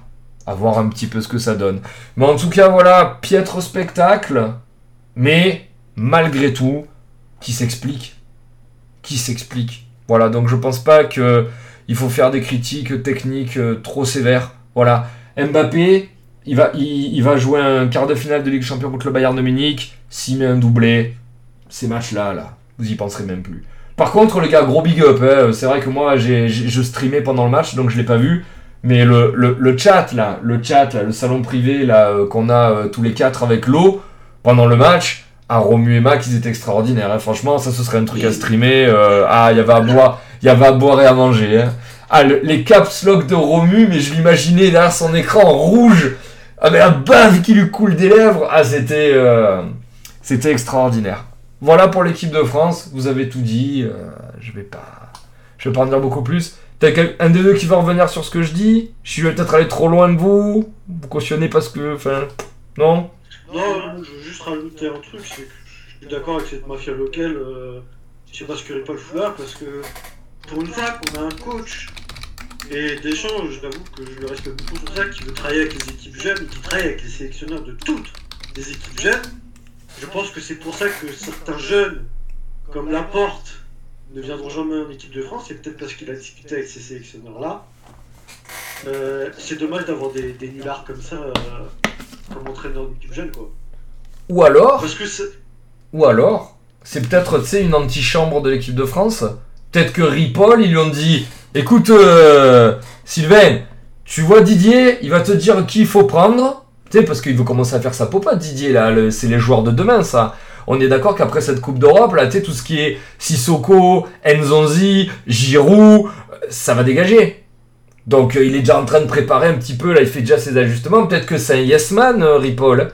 En tout cas, honnêtement, c'est le truc le plus plausible que je vois. hein. Je sais pas. On verra, et puis le président a été réélu, donc on va se taper le jeu encore pendant un moment. euh. Voilà. Là où moi, je vais ajouter quelque chose, c'est à finir au but. Ouais. Euh, c'est que euh, euh, faut pas se plaindre d'avoir des mauvais euh, coachs quand euh, la formation à la française de coach est euh, hyper, euh, hyper serrée, hyper compliquée et hyper. euh, euh, comment comment l'expliquer? C'est compliqué dans le sens où pour être bon selon euh, la, sphère FR, donc euh, on parle bien sûr hein, de notre cher président et autres, euh, pour être bon en, tant que coach, apparemment il faut avoir été euh, euh, footballeur professionnel. Voilà. C'est la base du- de la formation française en tant que coach. C'est-à-dire que tu as des gens euh, qui passent euh, des 10 heures par jour tactique, euh, enfin 10 heures par jour à travailler la tactique, à penser tactique, à réfléchir euh, à plein de choses tactiquement, euh, sans même avoir de club, ou juste par passion. Et ces gens-là n'auront jamais le droit, n'auront jamais l'occasion d'aller dans un club euh, professionnel en, France. Et le problème, il est là. Euh, on l'a vu avec Thierry Henry, ça marche pas. On l'a vu avec Vira, ça, ça marche pas. Euh, on en a parlé sur mon stream. Parmi tous euh, les euh, coachs en France, euh, en France en Ligue 1, il y en a 19 qui ont été anciens pros. Euh, 19 qui ont fait du foot et qui, sont passés ainsi. Euh, T'en as un seul hein, où ça n'a pas été le cas. Donc donc c'est pas normal. C'est pas normal. Je pense qu'on se, se met des, euh, euh, de sacrés bâtons dans les roues de- d'un point de vue formation euh, entraîneur. Et, euh, et c'est un réel problème. Il y a qu'à voir. Je vais encore citer la Bundes, je vais encore citer l'Allemagne, encore l'institution Bayern et autres. Mais en Bundes, vous avez des coachs. Ils ont 32 ans. Ils posent leur couille sur le terrain et ça joue au football. Point à la ligne. Chose que nous, on peut pas. Nous, on va aller rechercher dans 6 ans Domenech. On va aller rechercher dans 8 ans. On va aller rechercher dans, dans 10 ans euh, Pierre Ménès pour prendre le coup parce que c'est mieux que tous les petits qui attendent derrière. Euh, euh, J'abuse, mais c'est l'idée. On va reparler du crédit des, des coachs en France. Les mecs, ils vont être crucifiés jusqu'à leurs 86 ans. À un moment donné, c'est plus possible. Et du coup, on se retrouve en U21 euh, en équipe de France. Alors en plus, tu la disais, il n'y a aucun attrait pour ces jeunes, hormis, je trouve, maintenant, ce qui est assez bizarre, parce qu'on a une génération incroyable et ce à tous les postes, chose qui n'était pas arrivée depuis longtemps, parce euh, il y en a plein des oubliés, comme tu l'as dit aussi par rapport à Benzema et autres, il y en a plein qui n'avaient pas le niveau euh, et qui n'ont juste, euh, à juste titre, rien fait derrière, euh, hormis les 4 ou 5 que tu as cités. Donc euh, là, il y a des bons réellement à chaque poste. C'est assez incroyable. Euh, D'où la- d'où l'attrait et, euh, qu'on peut emporter. Mais euh, on met, euh, on met le- le petit gars qui va, euh, qui va pas faire chier, qui, qui dira jamais un petit mot plus haut que l'autre euh, à la tête, parce qu'on ne sait pas former des jeunes. On sait pas former. euh, alors on sait former des jeunes niveau joueur, mais on ne sait pas former des mecs pour coacher. Et on n'a pas de vrais tacticiens en France. On va faire le classement des, des présidents plus tard, faire le classement des, des coachs et de leurs vraies valeurs tactiques et de leurs vraies valeurs vision de football aurait été aussi bien intéressante. Donc euh, voilà pour ma petite précision, je trouve qu'on ne se donne pas la chance, alors qu'en France, il y a des centaines et des milliers de personnes qui, euh, qui sont focus tactique. Vous avez qu'à voir quelques petits comptes sur Twitter euh, avec des mecs, des mecs qu'on pourrait qualifier de génie pour certains d'entre eux, avec qui je prends beaucoup de plaisir à parler tactique et, et, qui sont pour moi dans le vrai. Malheureusement, ces gens-là, comme ils le disent, pourront jamais aller plus haut que la N2. Euh, voire peut-être grand max la nationale, et encore c'est quasiment intouchable parce que c'est même en national quasiment du piston. Euh, donc, euh, donc voilà. Euh, alors, tout ce que tu dis, c'est. Putain, on pourra en parler pendant des heures, hein, c'est fascinant. C'est cruel, mais c'est fascinant. Moi, je tempérerais juste que tu sais que maintenant, en fait, le football, malheureusement, un, entraîneur, c'est pas que de la tactique. Un entraîneur, c'est un être humain dans son entièreté, c'est de la com et c'est la connaissance du milieu professionnel. Euh, comment dire, si tu veux, il faut, il faut avoir un petit peu côtoyé là, tu sais, ce football à grand spectacle où t'as les micros, où t'as les projecteurs, où t'as les médias, euh, où tu côtoies les grosses stars et tout. Tu vois, je veux dire, moi je pense qu'il y a des humains euh, qui, qui sont de très très bons tacticiens, hein, vraiment. Mais putain, tu l'imagines, tu les imagines là se, se faire débarquer dans un vestiaire avec Ben Arfa en face d'eux, euh, de se faire tendre un micro, de faire une conférence de presse, de savoir manier habilement euh, la langue de bois. Je, je pense que c'est un tout maintenant. Hein. Faut... Malheureusement, tu ne peux pas juger que les qualités intrinsèques euh, de technicien dans, un, dans le milieu aussi cruel qu'il soit. Là, tu vois, par exemple, ce soir, j'ai écouté une conférence de, de Galtier, de presse. T'as eu une masterclass de langue de bois, mais qui a mis son groupe à l'abri de la pression et avant d'affronter le, PSG. euh, tu vois, moi, je veux dire, moi j'ai joué euh, à sport collectif à, un petit niveau. Il y avait des, entraîneurs, tu sais, qui étaient des bons meneurs d'hommes, euh, qui te faisaient rentrer avec sur le terrain avec l'envie de donner le meilleur de toi-même. quand t'avais un petit peu touché le fond, arriver à te remonter. Tu vois des belles choses à petit niveau, mais maintenant, hein, imagine ces mecs-là avec un costume cravate, euh, avec euh, Paganelli euh, qui, leur tend un micro, avec Pierre Ménès qui va te dire que t'es un abruti sur le plateau c'est un métier qui a énormément évolué. C'est un métier maintenant où il y a trop d'argent en jeu. C'est un métier où c'est politique. Hein, voilà, excusez-moi, hein, je reviens encore là-dessus. Donc je sais pas. Je j'aimerais, hein, j'aimerais comme tu dis, hein, putain là qu'un jour là, tu sais, on ait une espèce de tête d'ampoule là, nourrie à la tactique et tout là, au bouquin qui arrive là et qui éclate tout là, un mec de 30 ans ou quoi. Mais putain, imagine, imagine à ce mec-là un jour tu lui tends un micro et, euh, il est devant la caméra, il devient rouge. euh, euh, ah, y a la lumière qui me. euh, euh, je sais pas, ouais, non, mais ils ont fait un bon match. enfin, je sais plus ce qu'il faut dire. je me sens pas. Enfin, c'est c'est un tout maintenant. C'est un tout. ouais. Je te rappelle d'où ça vient, Mac, les joueurs pros. euh, qui sont et ensuite qui deviennent entraîneurs et qui ensuite s'expriment ma foi merveilleusement bien. T'as l'impression que le mec c'est un homme politique quand il parle. Eh, parce que les mecs sont rompus à l'exercice et ils baignent dans le milieu, quoi. C'est ce que je pense que quand tu vas chercher les mecs comme Vieira, bah, je pense que voilà, bah, il- en fait, il y a malheureusement le mec il a tout ce qu'il faut, mais de l'autre côté, tu vois, dans tout ce que je viens de dire, et il a pas ce que toi tu dis.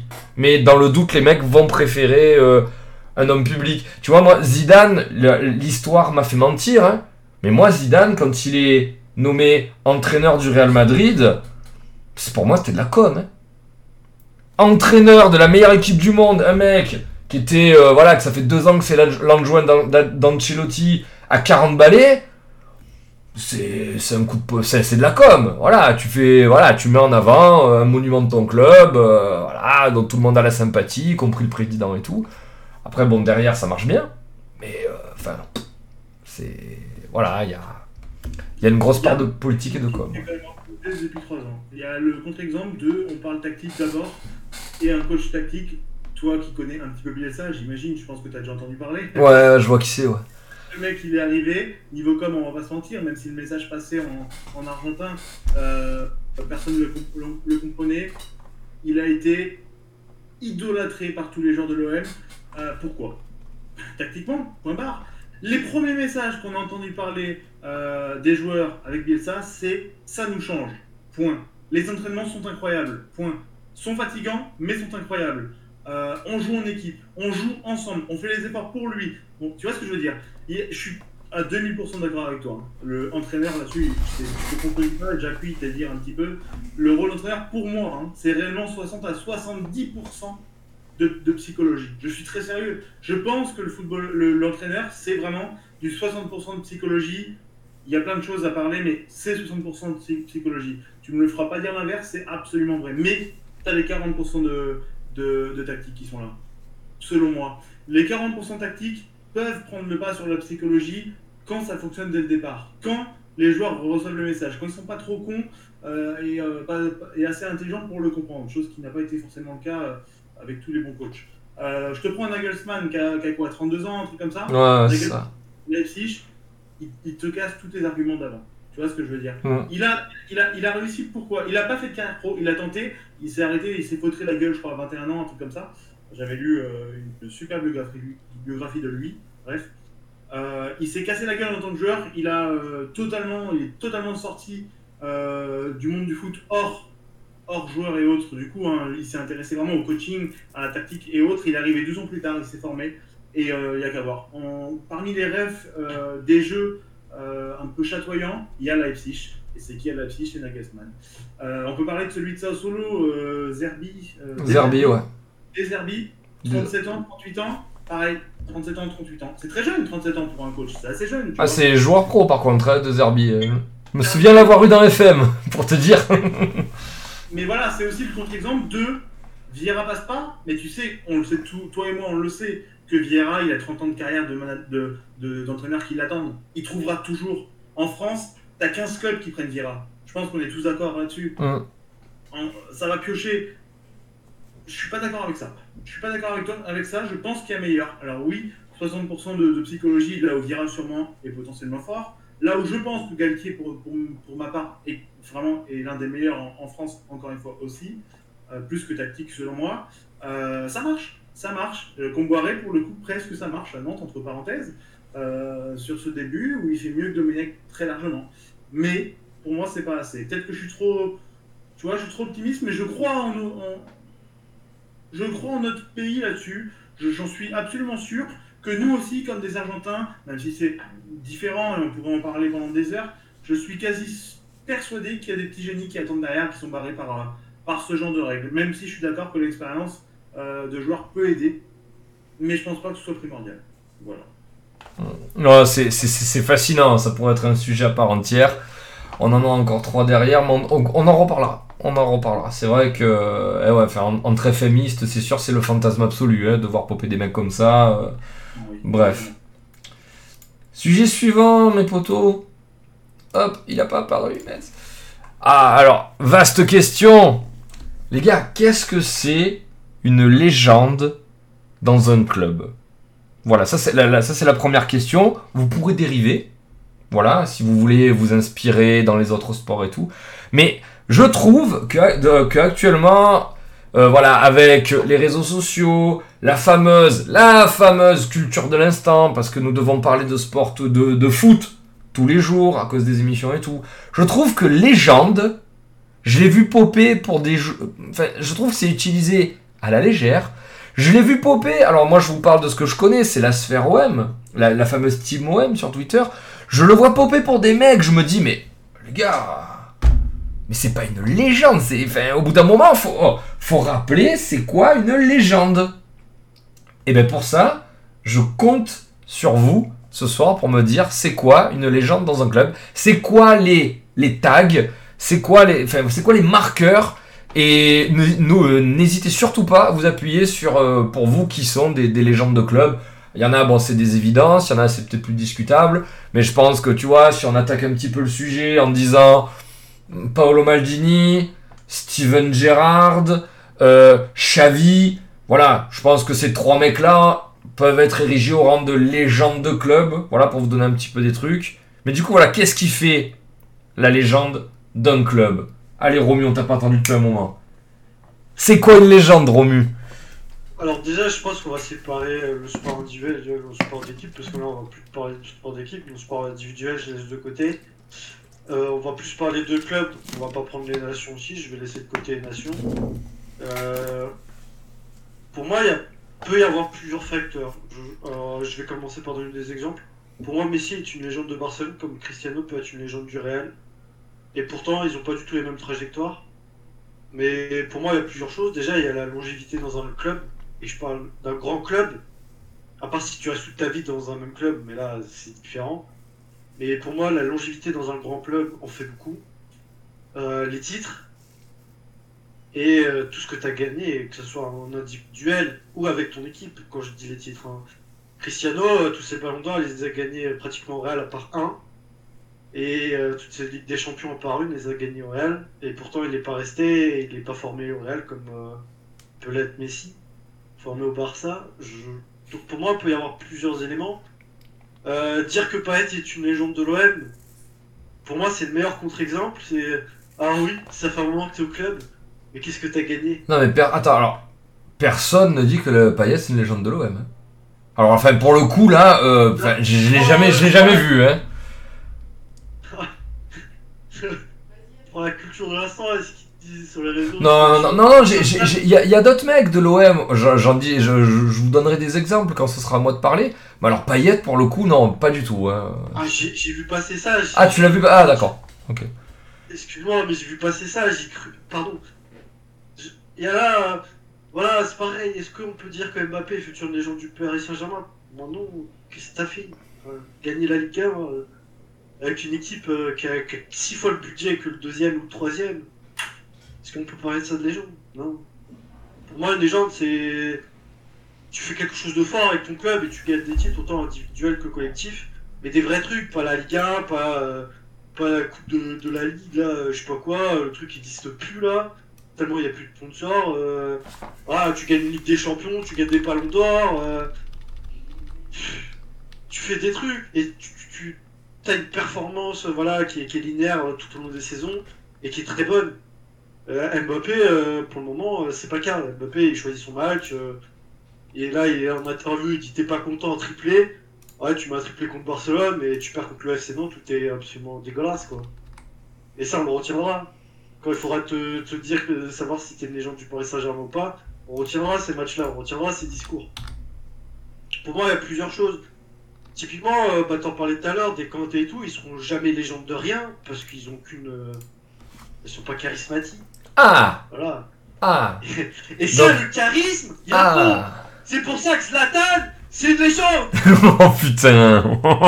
Zlatan On s'en fout que ça soit une légende de Milan, quoi. C'est une légende tout court. C'est une légende de la Suède. Zla- Non mais attends, vraiment, vraiment, Zlatan c'est une légende? Bien sûr. D'accord. Une légende dans mon cœur. Ah waouh, Ah, d'accord. mais- Zlatan, il lui manque, honnêtement, pour avoir le statut de légende de foot, et je dis bien de foot, il lui manque un gros titre. une Coupe du Monde, une Coupe d'Europe, une Ligue des Champions ou un Ballon d'Or. Il lui manque juste ça. Parce qu'en vrai, il a tout. Il a le charisme. Partout où il a été, il a gagné. Euh, à 39 ans, il porte le, il porte le Milan AC. On, on va pas se mytho, depuis qu'il est là, il porte le Milan. Euh, il a porté la Suède pendant des années. Mais, Il est- enfin, écoute, Zlatan, déjà, il y a une chose qu'il faut voir. Et je sais pas si t'es vraiment. un- si t'as fait un sport co et que t'as eu des adversaires, t'as eu peut-être des rivaux et tout, on peut pas admettre qu'un mec, il ait joué à l'Inter, au Milan et à la Juve. C'est pas possible ça. Tu peux. Et alors, on va, allez, on va enlever la Juve. Salut à toi, bienvenue. Tu peux pas avoir joué à l'Inter et au Milan. Tu peux pas. Je suis désolé, hein, mais c'est inaudible ça. Est-ce que, est-ce que ce simple fait qu'il ait été là-bas, on peut lui imposer qu'à lui On peut. Parce pardon? que t'es, Milan AC, est-ce que tu dois recruter un joueur de l'Inter Est-ce que ça n'a pas été néant du Milan AC de le faire aussi? Tu vois ce que je veux dire? Non, mais quand- alors, attends. Tu la faute de tuer ce joueur. Je te- tu prends Edinson Cavani, hein, qu'il a déclaré l'été dernier. Edinson Cavani, quand il part du PSG, il y a la Juve dessus. Edinson Cavani, il dit Je suis un joueur de Naples. Voilà, parce que bon, c'est Naples qui a fait de lui euh, le, ben, le- un des meilleurs avant-centres du monde qu'il est devenu par la suite. Il a dit Je signe pas la Juve. Zlatan, la légende, avec sa grande gueule et son gros nez, il a dit J'ai eu le maillot de l'Inter. Et bien maintenant, je vais avoir celui de Milan AC. C'est un état d'esprit après. hein. Après, pour moi, c'est une erreur partagée. Euh, pour moi, Zlatan, pour qu'il ait le statut de légende, il manquait. Du coup, je résume. Soit t'as un joueur formé dans un grand club qui reste toute ta carrière dans un grand club. Je vais faire plaisir à Julien Guélerin, je vais citer Totti. Non, mais Pour encore heureux. Encore Les gens du club, indiscutable. Euh, gagner des titres et être régulier, mais pas des titres de Liga ou de Coupe Intertoto. Gagner des vrais titres, Ligue des Champions, Ballon d'Or, des trucs comme ça, quoi. Euh, et voilà, être régulier dans une équipe performante. Bah, Cristiano, euh, il a fait euh, quel club dans sa vie? C'est pas pour autant qu'on peut pas lui mettre un statut de légende au Real Madrid. Il est venu, il a carré, il a gagné, et il est parti en prince. Il a su dire stop, euh, pour moi, j'ai plus aucun défi à gagner ici, je vais voir ailleurs. Ce que devrait peut-être faire Messi d'ailleurs. Part de Barcelone, je sais pas, euh, faire un truc. Mais euh, non, pour moi, dire euh, Mandanda, euh, légende de l'OM, ou Payet, ou je sais pas quoi, euh, ah, ok, Mandanda, t'es un- Mandanda, euh, Mandanda, c'est déjà plus cohérent, je pense. Mandanda, ok, mais Payet, s'il te plaît, qu'est-ce que t'as fait à Mais non, mais non, mais, arrête avec Payet. Mais non, mais il y a que toi. Tu, tu te l'as inventé tout seul, le Payet légende de Mais l'OM. non, mais euh, mais c'est même héros, je crois, qu'il a, dit que Payet, voilà. Euh, ouais, mais héros, putain, Romu, héros. C'est à cause de lui qu'on a ce débat-là. Parce que héros. Non, alors non, non, non, non. Alors, héros, héros l'a dit de Tovin. Ah voilà, c'est pas Payet, c'est Tovin Ah qui parlait. Mais Thauvin, qu'est-ce qu'il a fait à Marseille? À part mettre on peut se poser la question. Tovin, on peut se poser la question, c'est vrai. Oh, Regarde, tellement c'est une légende du club de Marseille, il y a toujours aucun club qui l'a signé partout en Europe. Même le Milan AC, ils ont dit, bon en fait on n'en veut plus, parce que c'est une fraude. Grâce à Deschamps, il a une carrière, il a une Coupe du Monde. C'est tout. Thauvin, sinon, c'est c'est néant. Il est bon à être sur son côté droit, à faire sa petite spéciale, je me mets côté gauche, je mets une frappe, côté opposé, but. C'est tout. C'est du même niveau de Quaresma et son extérieur. Il sert qu'à ça. Ouais, ou Zlatan en conférence de presse. Il sert ça. Zlatan, s'il te plaît. Gros Zlatan, tu vas veux ici. Mais euh, regarde, même il chante. Quand il joue pas au foot, il chante. C'est un crack. C'est tout. Un crack à con. Il pleure même, maintenant en conférence de presse. Voilà. Neymar, ce sera la légende des bouffons. Vois, j'ai vu son nom passer dans le chat là. C'est une fraude et légende des bouffons. Sera légende nulle part. Même pas au Paris Saint-Germain parce qu'il vaut plus de 200 millions. Alors, déjà, être euh, une légende au Paris Saint-Germain, je sais pas si c'est très gratifiant. Mais euh, voilà.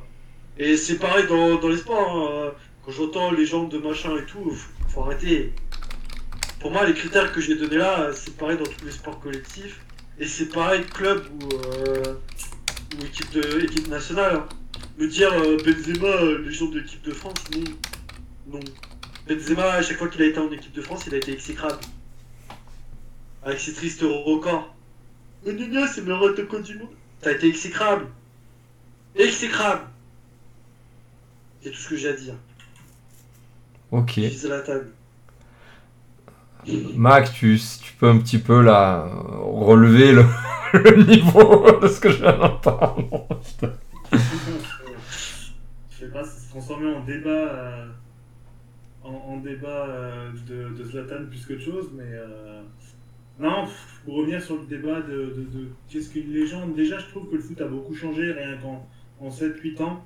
Sa perception et, euh, l'argent injecté aussi, hein, qui est clairement pour quelque chose. Euh, Est-ce que Totti aurait fait la carrière qu'il a fait en, étant, en ayant sur sa carte d'identité né en 2004 Je pense pas. Pas dans le foot moderne. Ça marche pour tous les Isous, ça marche pour tous les Figo, ça marche pour tous les Beckham, ça marche pour les Nedved, pour les machins, tout ce que tu veux. Euh, probablement peut-être pour Nesta et Maldini, peut-être aussi. Je ne crois pas euh, qu'avec 10-15 ans de plus, euh, ils, auraient, eu la même carrière parce que parce qu'un Maldini n'aurait jamais pu faire plus de 2-3 ans dans un club. D'un point de vue, d'un point de vue footballistique, c'était incroyable. Et euh, d'un point de vue monnaie, il serait parti chez celui qui aurait pu donner le plus. Euh, je pense que c'est humain et, je ne pense pas me tromper là-dedans, dans le fait que euh, si tu mets euh, 15 fois la somme qui touchait à l'époque, bah, il aurait dit bon j'aime mon club, mais, mais quoi. Et, du coup, est-ce que Maldini qui fait deux ans dans chaque club, est-ce qu'on peut en parler comme légende de quelque chose? On sait tous, c'est une vraie question que je pose, c'est pas du tout un constat. hein.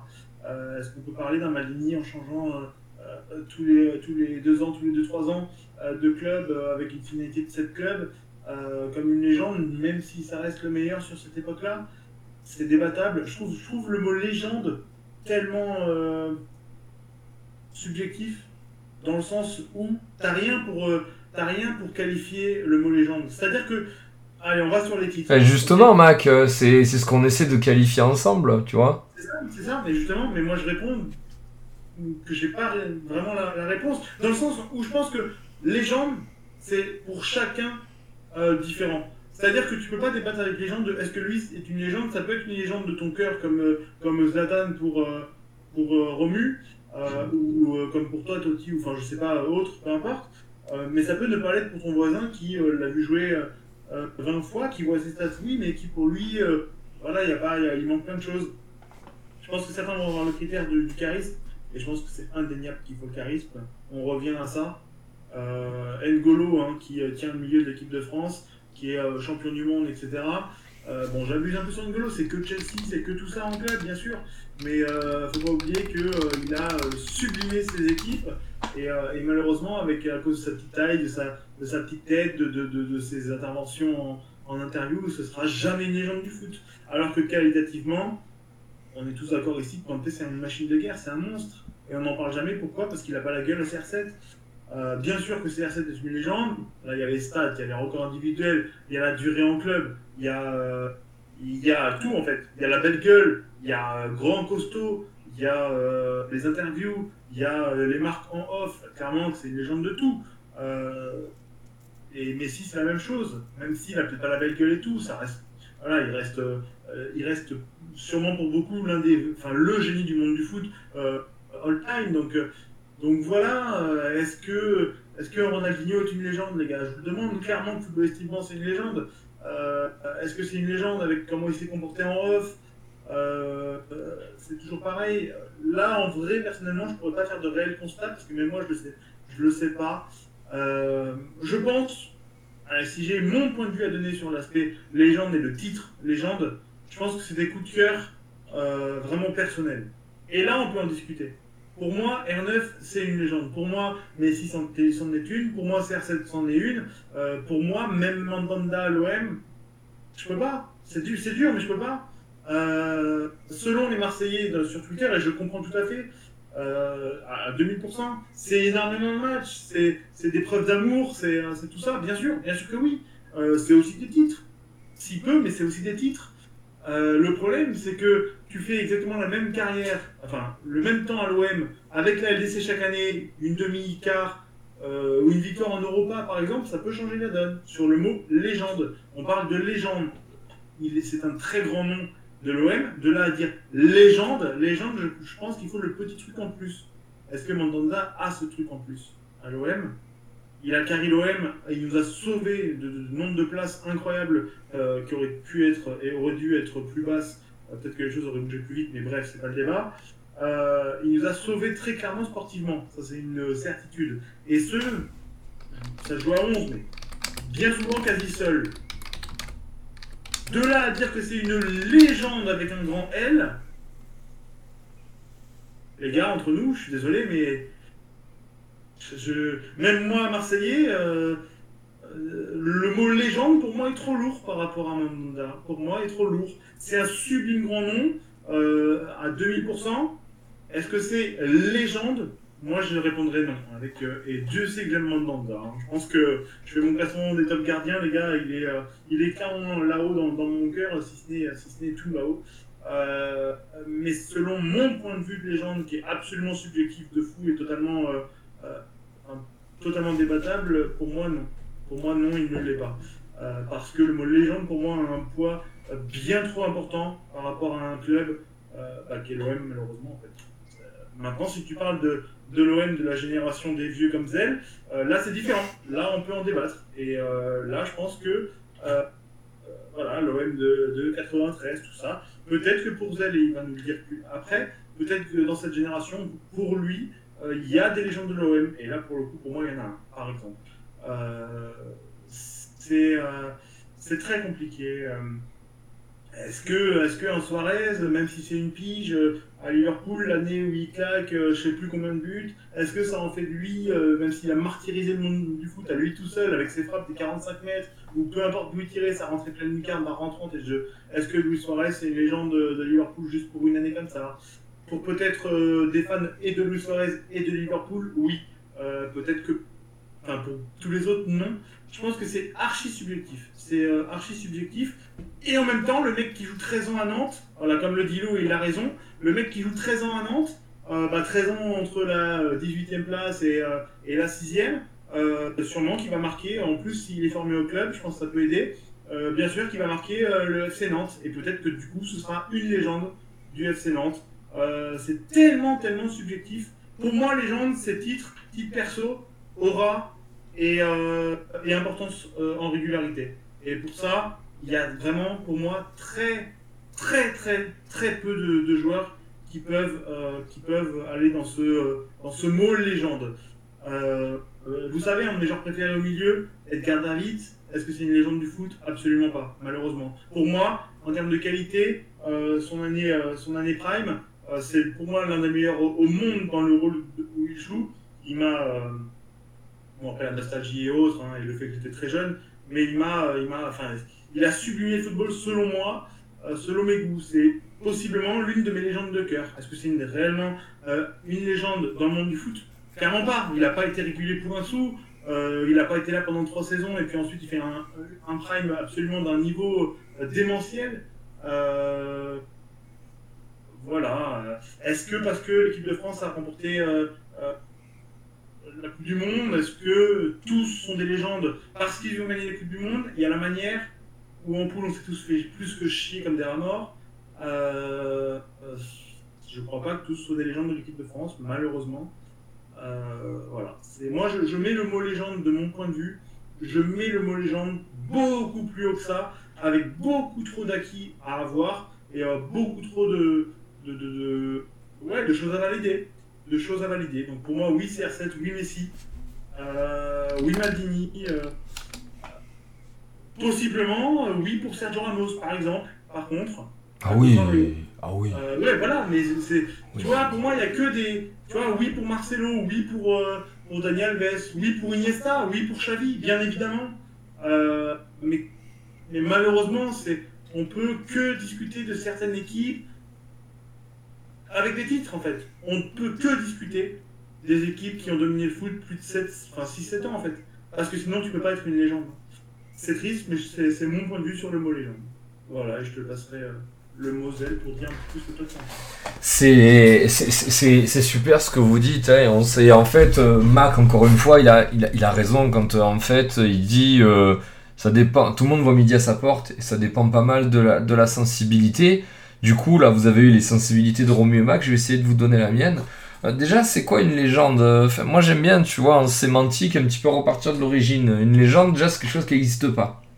Donc, en fait, si vous voulez, quand vous qualifiez quelqu'un de légendaire, et on disait ça pour les héros à l'époque, ou les conquérants, c'était des mecs qui avaient accompli quelque chose de fou. Voilà. Euh, donc, euh, gardez bien en tête cette euh, notion d'accomplissement, parce qu'elle est très importante pour notre notion de légende. Quand vous les transposez, quand vous les transposez dans le sport, en fait, des légendes, il y en a plusieurs. Et c'est Lo, qui n'est pas avec nous ce soir, mais qui est sur le chat, qui disait, en fait, il y a plusieurs échelons. Et c'est là, en fait, où j'aurais pas la même analyse que Mac. Par exemple, tu vois, quand tu dis, quand as joué 12 ans à Nantes, tu peux être une légende pour le, pour le, pour le club de Nantes. Enfin, je veux dire, tu vois, euh, Nantes, c'est un club qui a été euh, pendant euh, peut-être un peu moins d'une dizaine d'années qui a dominé le foot français ou qui a joué les premiers rôles, qui ensuite s'est fait, bon, bah, maintenant pour le coup extrêmement discret jusqu'à bah, recruter des charlots comme Domenech. Mais tu peux être une légende de Nantes pour ta longévité, pour ton, pour ton implication et surtout pour avoir un petit peu participé à une espèce de campagne héroïque. Euh, alors Nantes, du coup, ça a été un bon club, mais allez, je vais prendre, je sais pas moi, euh, Strasbourg. Imagine Strasbourg, là, ben, une année, euh, ils font finale où ils gagnent une Coupe de France. Et dans, et dans Strasbourg, t'as Ludovic Ajorc, qui je vous dis des conneries, hein, je la connais pas par cœur la, la, carrière de Ajorc. Ajorc marque en finale, il remporte la coupe grâce à lui, et puis ensuite Ajorc finit sa carrière à Strasbourg pour ben, une dizaine d'années passées. Euh, Ajorc devient une légende de Strasbourg.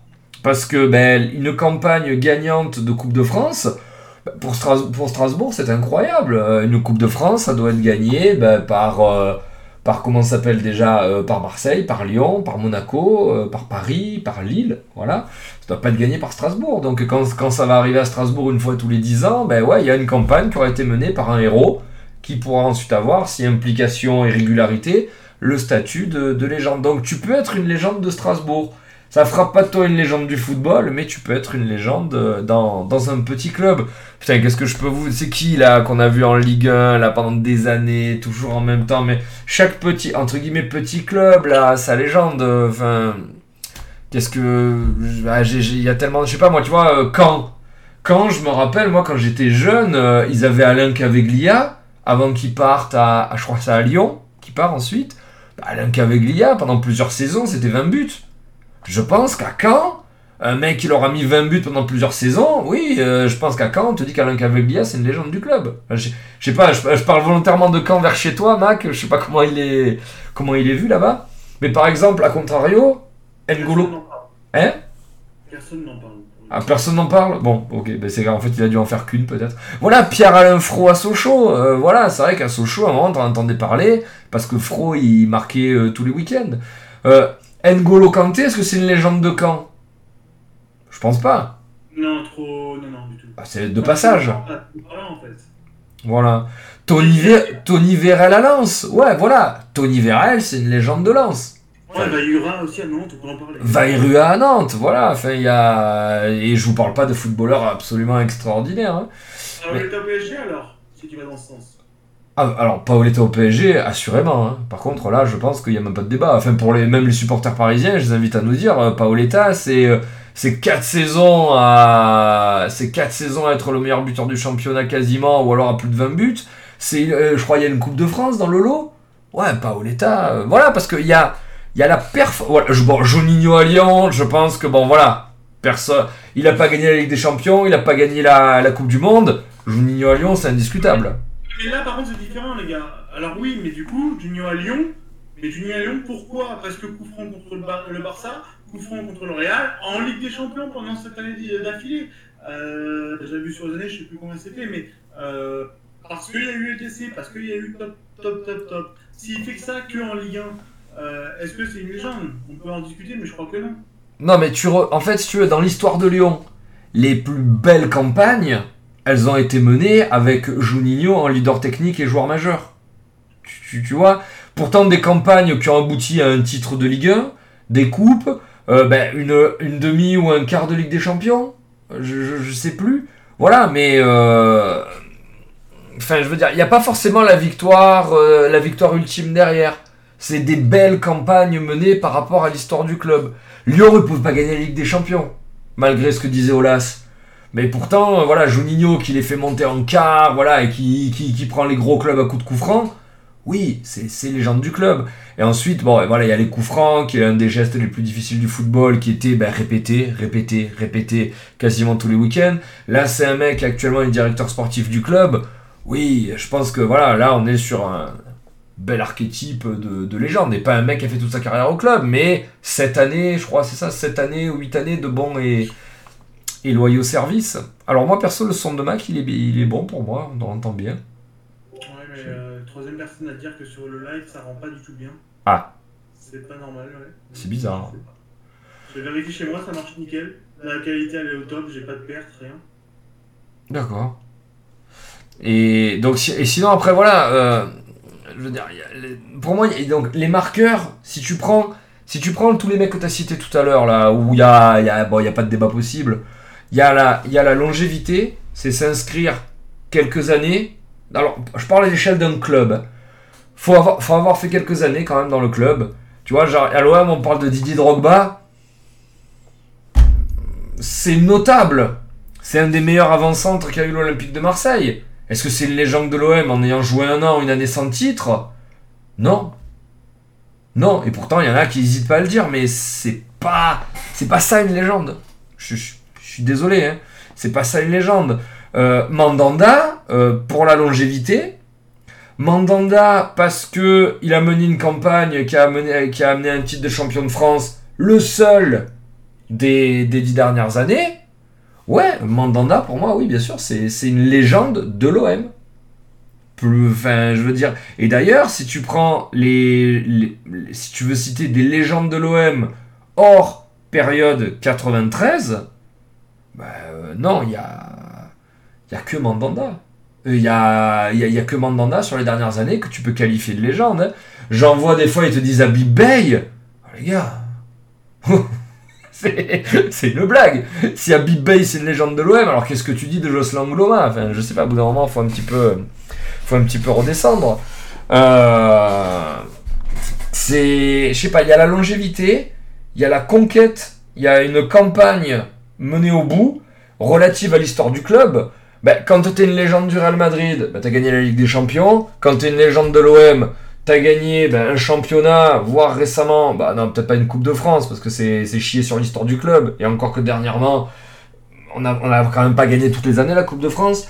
Mais euh, il y a un objet, il y a une campagne victorieuse en adéquation avec. Non, Sana à l'OM, c'est pas une. Sana, c'est pas une légende de l'OM. Je veux dire, tu vois, je veux dire d'être un joueur, euh, un bon joueur sur le terrain, un guerrier rugueux et de chier sur le PSG une fois que tu arrives à l'OM, ça fait pas de toi une légende. Tu vois, genre. Après, il y a, un tout, vois, il y a le charisme, ça je reviens pas, vous en avez très très bien parlé, je vais pas revenir dessus. Mais il y a aussi, si tu veux, un peu l'implication politique, ce que le mec a dit après et tout, les prises de parole, tu vois, genre Eric Dimeco, qui a gagné la Ligue des Champions avec Marseille et qui a été un des, probablement un des meilleurs latérales gauche de l'histoire du club, ben, tu peux le considérer comme, euh, comme euh, comment s'appelle déjà, une légende de l'OM, dans la mesure où c'est un minot formé au club, il a eu le, il a eu l'obtention de la, il a eu la Ligue des Champions, et actuellement c'est quelqu'un, quand tu veux parler de l'OM, tu lui tends le micro. Parce qu'il est impliqué dans le club, euh, parce que bah, bah, bah, parce qu'il va te parler comme ça avec l'accent, et que c'est indissociable de Marseille cet accent. Donc euh, voilà, il y a, quand il y a quand même des il y a l'identité, le charisme, la longévité et la conquête d'un titre majeur d'une campagne. Louis Suarez, non, je pense pas que ce soit une légende de Liverpool. Je, le, au niveau du Barça, ça se discute déjà un petit peu plus par rapport à la campagne euh, qu'ils ont faite et tout. Mais Liverpool, non, je pense pas qu'il soit resté assez. Je te pose une question. Il fait cette année-là l'OM. C'est lunaire, mais dans la théorie. Il fait cette année à l'OM. C'est une légende de l'OM par contre? Bah non, parce que regarde, euh, Drogba n'étant pas une légende pour moi, je peux pas, euh, je peux pas te dire de. Drogba, c'est 33 buts, hein, l'année où il a l'OM. 33 buts. Il marquait tous les week-ends. Donc, euh, si, je te, si je te dis pas ça de Drogba, à, moins que, tu vois, si jamais l'année. Voilà, Drogba, l'année où il a l'OM, il gagne la Coupe de l'UEFA. Oui, il y a une conquête de titres. Voilà. Et puis bon, derrière, voilà, euh, le mec, il a toujours été pro-OM. Derrière, il rapporte 40 millions au club avec un transfert. Euh, Il est poussé dehors par le président avec les larmes aux yeux. Ouais, ça ressemble. Ça ressemble. Dans le sens où il est vrai du coup que, avec dires, on se rend compte que le mot légende, déjà c'est subjectif, très clairement à chacun, mais si on veut en faire un terme global, ce, ce mot légende est vachement malléable par rapport à où ça se passe. Et Ah euh, oui. la situation d'un club, la réputation d'un club, l'histoire d'un club, c'est très très très malléable, euh, du coup, selon euh, les, euh, les projets sportifs. Et je vois passer juste au passage, peut-on classer Pépé comme, légende, euh, comme légendaire avec sa violence qui a marqué l'histoire du foot? Bien sûr que Pépé fait partie des légendes du monde du foot. Euh, évidemment, euh, quand on parle des meilleures charnières en, en- en- dans le monde du foot, euh, Pépé, Sergio Ramos en est une parmi les meilleures dans l'histoire du foot, très clairement. Là, il y a zéro débat là-dessus. Après voilà, tu as des tu as des tu as des mecs que tu peux pas classer en club, mais qui peuvent être des légendes du foot. Honnêtement, tu vois, tu, tu parlais de Ronaldo, R- le, le brésilien R9, euh, qui qui moi dans l'histoire du foot est un de mes de mes trois joueurs préférés. Je pense pas qu'il y ait un club qui va te dire que Ronaldo c'est une légende de ce club. Hmm. Je pense pas. Pourtant, on est sur un des meilleurs joueurs de l'histoire du foot. hein. Mais euh, Barcelone, c'est deux ans. L'Inter, ça aboutit sur rien. Euh, au Real, ça aboutit sur rien. À Milan, il est obèse. C'est une légende du football. Pas de club. Tout à l'heure, Romu, il a dit d'entrée. Il y a les nationales et il y a euh, les. euh, comment ça s'appelle déjà? Les, clubs. Ben, Ronaldo, c'en est une illustration. Olivier Giroud, s'il est champion d'Europe, ce sera une légende de l'équipe de France. Ne serait-ce que dans la hiérarchie des buteurs, ne serait-ce que par la euh, joueur majeur de la conquête euh, d'un titre mondial, et peut-être d'Europe, Olivier Giroud, ce serait une légende de l'équipe de France. Ah oui, par contre, je pense qu'à Montpellier, salut à toi, bienvenue. Euh, Brigitte Macron 75, bienvenue madame. Hein, je suis désolé, je parle pas toujours bien de vous dans sur cette chaîne. Euh, Qu'est-ce que je veux dire Euh, euh, Olivier Giroud, bon, je pense que Montpellier doivent le considérer comme une légende parce que l'année où Montpellier est champion de France, qui coiffe le PSG Qatar, Olivier Giroud il le gagne tout seul, hein, le titre. Allez, euh, aidé par euh, comment il le, le 10 là qu'ils avaient là, Belanda. Mais ouais, c'est un truc de fou ça. C'est Olivier Giroud ce qui a fait Montpellier, c'était un truc de fou. Donc voilà. Par contre, ouais, là, là où je relativise un peu ce que tu dis, Max, c'est malléable. Il y a quand même des mecs où il y a pas, il y a absolument pas débat. Tu vois, il y a quand même des gars où Voilà. Moi, je pense qu'on l'a élargi. Alors, le terme a été très élargi. Je pense que de, tu vois, de, de Steven Gerrard, qui fait toute sa carrière à Liverpool, qui fait gagner Liverpool na- euh, en Ligue des Champions et tout, qui est un joueur extraordinaire, qui est un meneur d'hommes et tout, euh, qui fait toute sa carrière en club. Voilà, de base, les légendes, c'était ça. Maintenant, on a un petit peu ouvert là, le truc. Maintenant, on se contente, je pense, d'un petit peu moins. Voilà. On a, ouvert, par rapport à ce que je dis au tout début dans mon débat, euh, dans ma réponse, on a ouvert parce que le foot a changé.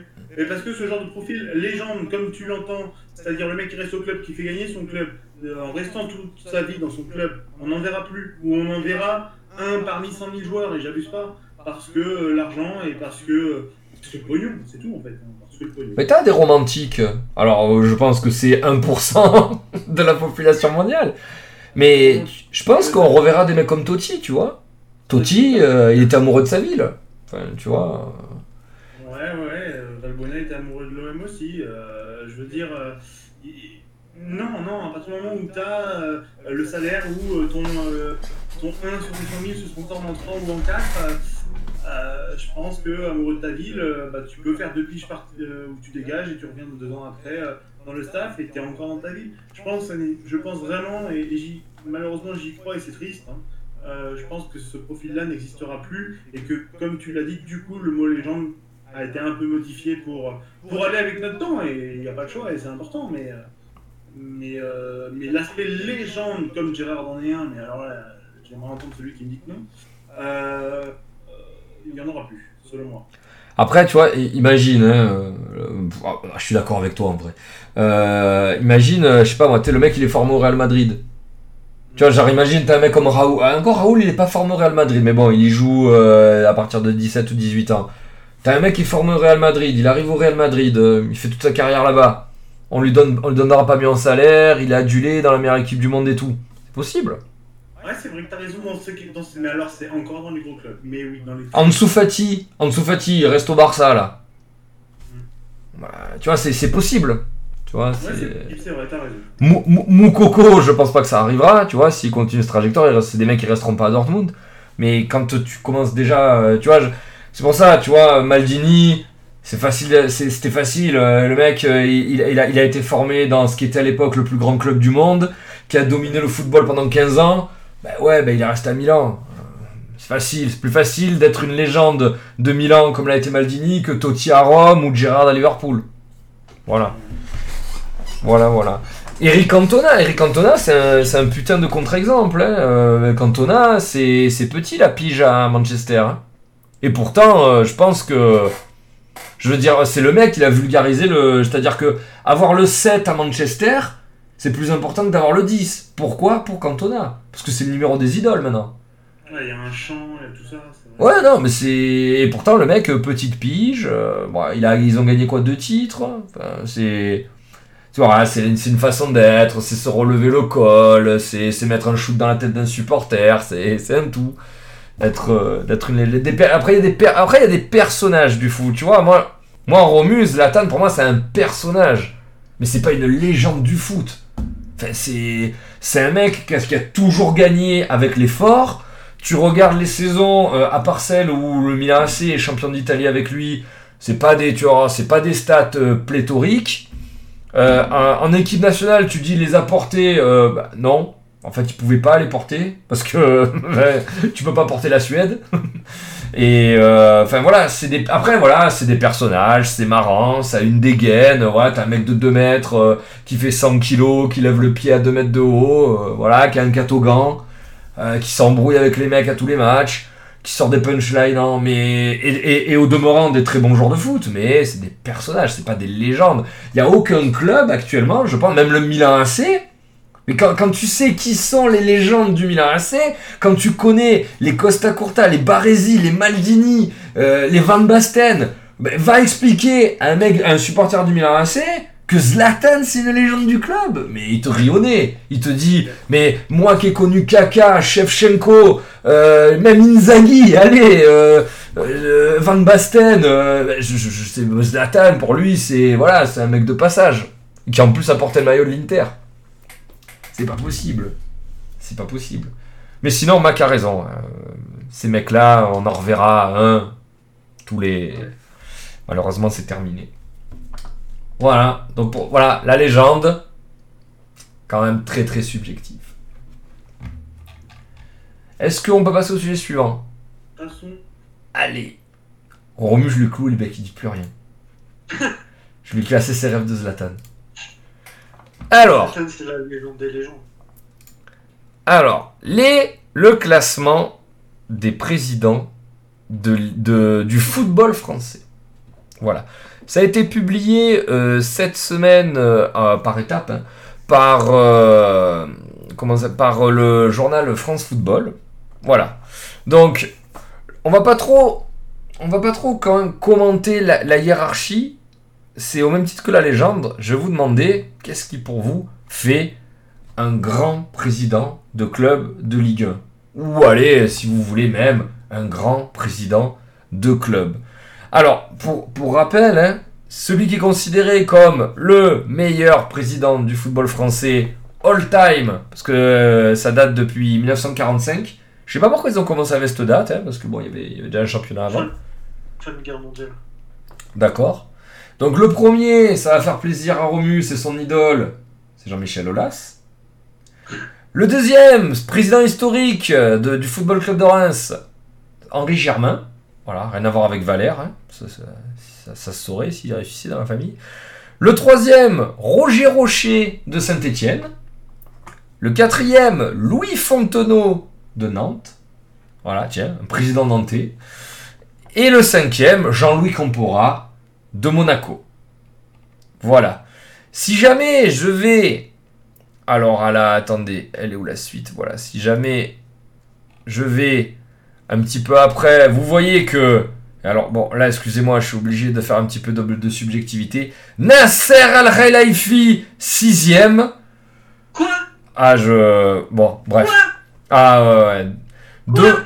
Ah, et puis, ah, pareil, Michel Sédou, septième. Après, bon, t'as du Louis Nicolin, Michel Denisot, Jean-Louis Trio, Jean-Claude Hamel, Gervais Martel, Carlo Molinari, Francis Borelli, Louis Hainaut. Alors, attendez, hop, je continue un petit peu. Et vous noterez, et c'est ça en fait qui a un petit peu fait péter les plombs euh, sur Twitter, c'est que dans tout ce que je vous ai dit, vous ne voyez, je ne vous ai toujours pas cité celui qui a gagné la Ligue des Champions, à savoir Monsieur Bernard Tapie, qui n'arrive qu'à la 18e place, derrière Jean-Charles de Nice, Noël Le Graët de Guingamp, Claude Bèze, pareil, Claude Bèze, putain, 18e, égalité avec Tapie. Et ensuite, euh, bah alors tous les autres, euh, ouais, il y a Rousselot de Nancy, il y a Daniel Echter du PSG, et les autres, après, vraiment, je les connais euh, très peu. Voilà. Du coup, les gars, qu'est-ce que c'est un bon président de club? Sur quoi vous jugeriez l'action d'un président de club? Romu, à toi. La réponse est simple, déjà, euh, pas par ses billets verts comme Nasser Mekouyanski. Euh, Lui, je le mettrais même pas dans le classement, il sert à rien dépenser euh, 900 millions pour même pas gagner Ligue des Champions. Et faire qu'une finale, c'est nul. Donc, déjà, euh, pas prendre ce genre de type. Pour moi, un président de club, euh, au-delà, euh, faut qu'il y ait la performance, mais il faut que le club soit stable financièrement. faut que le club il forme, faut que le club il performe faut que le club vive, qu'il ait une vie, qu'il vive pas sur les dettes euh, comme en Espagne là, de, de 900 millions et que il y, ait- il y le roi qui dise Quoi? Quelle dette? Tiens, disparaît Non. C'est pas un président qui met 900 millions qui est un bon président, c'est un président qui euh, ramène du taf, fait taffer et, et qui a des résultats. Donc c'est pour ça que. Et objectivement, premier, je sais pas si c'est vraiment ultra objectif, mais Jean-Michel Aulas dans les 5 premiers, ça me paraît plus qu'objectif. Non, Le tu- club, Quoi? Tu le mets où si tu le mets pas premier, gros? Euh, je, je le déteste, personnellement parlant, euh, mais je- j'admets très bien. Ah, il manque la Ligue des Champions, peut-être. Ouais, mais non. Ouais, mais il y a personne qui l'a. hein. Après, euh, c'est- un classement comme ça, ça reste subjectif. C'est pour ça que je dis peut-être pas premier. Pour moi, il est premier, il n'y a pas de problème. Il n'y a est pas de débat. non, en étant objectif. Là, il n'y a pas de, su- de subjectivité avec Olas. Le mec qui n'est pas premier, il a rien compris au foot. Le mec, il les a euh, en deuxième div, euh, à la première div, euh, comme l'un d'une. Enfin, c'est une référence française, personne ne peut dire le contraire. Euh, c'est eux récemment qui ont fait le mieux en Ligue des Champions. Là, le mec qui met pas Olas premier, mais alors faut m'expliquer et euh, il faut y aller pour argumenter. Hein. Là, pour le coup, je suis absolument pas d'accord. Et pourtant, vous le savez, je le porte pas dans mon cœur euh, pour l'aspect extra sportif et autres. Mais le mec qui met pas Olas premier, alors qui mettre d'autres en Ligue 1 qui, qui a sublimé un club autant que lui en Ligue 1 Euh, Même si classement il est en, en 1945, mais, mais, mais quand même, quand même, soyons honnêtes, soyons un petit peu honnêtes. Bah, c'est des tapis. Ouais, mais Tapi, il a quoi Faut la durée ainsi, non, vraiment. Là- Non, non, non, mais, mais- non, mais Mac, euh, même, même moi, même moi, j'avoue, pour là, il n'y a pas de problème. Du coup, je sais plus ce que je disais? Oui. Non, mais moi, euh, pas de problème. Enfin, autant il peut être détestable pour ce qu'il fait après Solas, mais encore une fois, il va dans, le sens de son club. Il le défendra cœur. Ce que fait même pas Nasser, quoi. Nasser, tu pues la merde. Euh, faut que je le dise. Même les Belges, ils valent mieux que toi, Nasser. C'est te dire euh, le profond dérespect que j'ai contre toi. euh, non, voilà, je, pense que le président, ça, euh, voilà, il doit y avoir un tout. C'est typiquement pour moi ce qui manque comme à des présidents comme Florentino Pérez, Ah oui, la Ligue des Champions. Euh, il y a tout ce que vous voulez. Mais il manque juste- Voilà, il n'y a pas la finan- il y a pas, il y a pas la santé financière du club. C'est, t'es obligé d'avoir un roi d'Espagne qui dit quoi ta dette, tiens, disparaître. Tu vas faire ce que tu veux. Il, il manque ce genre de choses. Il manque de la formation. Il... Je sais pas, il manque un truc à ce genre de personnes. Je parlerai même pas du Barça avec leurs élections. Non mais. euh. On va élire le président du Barça. Eh, eh, tu t'es créé une mairie ou quoi? Je suis non. Non, voilà, je, pense que c'est un tout. Au-delà de la performance, il y a aussi la formation, il y a aussi la santé du club, comment tu l'amènes, qu'est-ce que tu fais pour innover? Parce qu'il y a des choses à l'Olympique de Lyonnais qui n'existaient pas euh, dans des clubs. Typiquement, ce genre de marraine qui accompagne les joueurs étrangers, qui les aide dans les démarches et tout. c'est- l'Olympique lyonnais qui a inventé ça en France, entre guillemets. Il y a plein de choses comme ça. Il y a l'innovation. Il y a tout autour. Euh, est-ce que tous les clubs français sont propriétaires de leur stade? Est-ce que le Grand Olympique de Marseille est propriétaire de son stade? Bientôt, bientôt. Ben, après, euh, le, propriétaire de le stade, euh, si la ville elle, elle veut pas te le vendre et que t'as pas fait construire, t'es pas propriétaire de ton stade. Maintenant, on va expliquer à un Marseillais qu'il faut qu'il aille voir les matchs ailleurs qu'au Vélodrome. Ça, c'est encore autre chose. Tu vois, quand t'es une vraie ville de foot, tu vas voir. C'est comme, tu vois, quand t'es croyant, tu vas à l'église. Ben, quand tu vas voir le foot à Marseille, tu vas au Vélodrome. Si demain ils te font construire un stade de 120 000 personnes avec la climatisation et des hôtesses qui te pompent pendant le match, les mecs ils voudront quand même aller au Vélodrome parce qu'ils y sont allés toute leur vie. Voilà pour, l'argument du stade, monsieur Romuald. Euh, pas le seul. hein. Oui, oui, oui, mais bon. Ça m'amuse de vous piquer, a que lui, en vrai, qui est, qui est vraiment propriétaire, en statut propriétaire. Euh, En France Euh... Non, le PSG, ils l'ont racheté. Non, le PSG, non. Non, non. J'ai lu récemment, c'est un contrat plus compliqué que ça. Ah ouais Mais, euh, oui, oui, c'est pas. Ça appartient jusqu'à une date. C'est un contrat très particulier. Je t'invite vraiment à, te, à aller voir le- le- l'article que j'ai lu. C'est pas réellement. Euh, Ouais, ouais, il pré- non mais il prévoyait d'en faire un en plus de stade hein, à, à Paris. Disons- Euh, je crois que le stade des Alpes à Grenoble est à eux. Euh, je crois que le, le Bor- Bordeaux, le nouveau, est à eux. Ils ont déménagé là. Le stade de le Matmut Atlantique là, c'est c'est à eux maintenant. Tu crois? Bah, avant ils étaient à Chabandelmas. Ou alors ils ont, ça a été renommé, je sais pas. Non, c'était juste renommé. Ça a été juste renommé. Euh, le, bon, l'eau me dit que le stadium de Toulouse appartient au club. Bon, nice, la- l'Alliance, l'Alliance Riviera, je crois qu'il est, il est, il est au club. Euh, après, non, après je connais pas assez. euh. Bon, dans tous les cas, au-delà de la santé financière, la longévité avec la performance, et à part l'accident de l'année dernière de l'Olympique lyonnais, je pense qu'on peut pas dire grand-chose. Il n'y a pas beaucoup même de présidents mondialement qui me sortent comme ça. Parce que je parlais de Florentino Pérez, mais voilà, le mec il se fait annuler les dettes. euh, c'est le même niveau que le Barça, on se fait annuler les dettes, euh, c'est pas gérer un club euh, correctement. Non, mais après, tu vois, il y a, y a- y a l'esprit bâtisseur. Euh, le Real Madrid, qui brille sur la scène européenne depuis euh, 60 ans, c'est pas bâti par Florentino Pérez. Il est arrivé après avec beaucoup d'argent. Alors oui, il a, il a, il a, il a, il a la continuité. euh, il, a, il, a- il les a maintenus. mais- tu peux, tu vois, dans l'histoire du, comment ça s'appelle, dans l'histoire du, du Real, tu peux pas dire que c'est Florentino Pérez leur, euh, leur meilleur président. Ah, mais C'est pas possible. Ça reste, un, gros- ça reste un grand nom. Oui, mais c'est- le président des titres, mais euh, je veux dire, le, le premier qui les fait gagner, parce que c'est- c'est c'est- c'est pour lui le plus dur. Le, mec a tout le mérite, c'est le mec qui les fait gagner en premier. Tu vois, demain, euh, dans, comment s'appelle déjà Dans, dans 5-6 ans, euh, l'Olympique lyonnais gagne la Ligue des Champions, sous la présidence de Tony Parker, je sais pas, mais le mérite, il reviendra à Jean-Michel Aulas. Ce sera quand même lui le meilleur président de l'histoire de Lyon. Tu, après voilà, j'étayerai moi aussi mon, argumentation, mais... Dans tous les cas, euh, moi je suis peu de choses près d'accord avec le début du classement et pas la suite. J'en pense que Nasser est fou là. Ouais, c'est incroyable. Alors, sachez que France Football appartient au groupe L'équipe. Ceci explique cela. Ah Ouais, mais putain, c'est pénible. hein. Je suis un peu étonné de pas voir Domenech. J'attends un classement des entraîneurs pour voir Domenech, sixième, pour la fin. Et oui, il a fait une finale de Coupe du Monde, toi-même tu sais. Spécial dédicace à Taga, modérateur sur la chaîne. Voilà, ouais. Même pas si bon FC Nantes, GG ma gueule. Non, voilà, je- maintenant faut un peu nuancer le truc. Euh, France Football appartient au groupe équipe. Foncièrement, les 5 premiers, c'est à peu près correct, et puis après ça déconne. Euh, Est-ce que c'est. Voilà. Est-ce que c'était prévisible? Oui. Est-ce que c'est normal? Non. Est-ce que c'est dévendu Oui.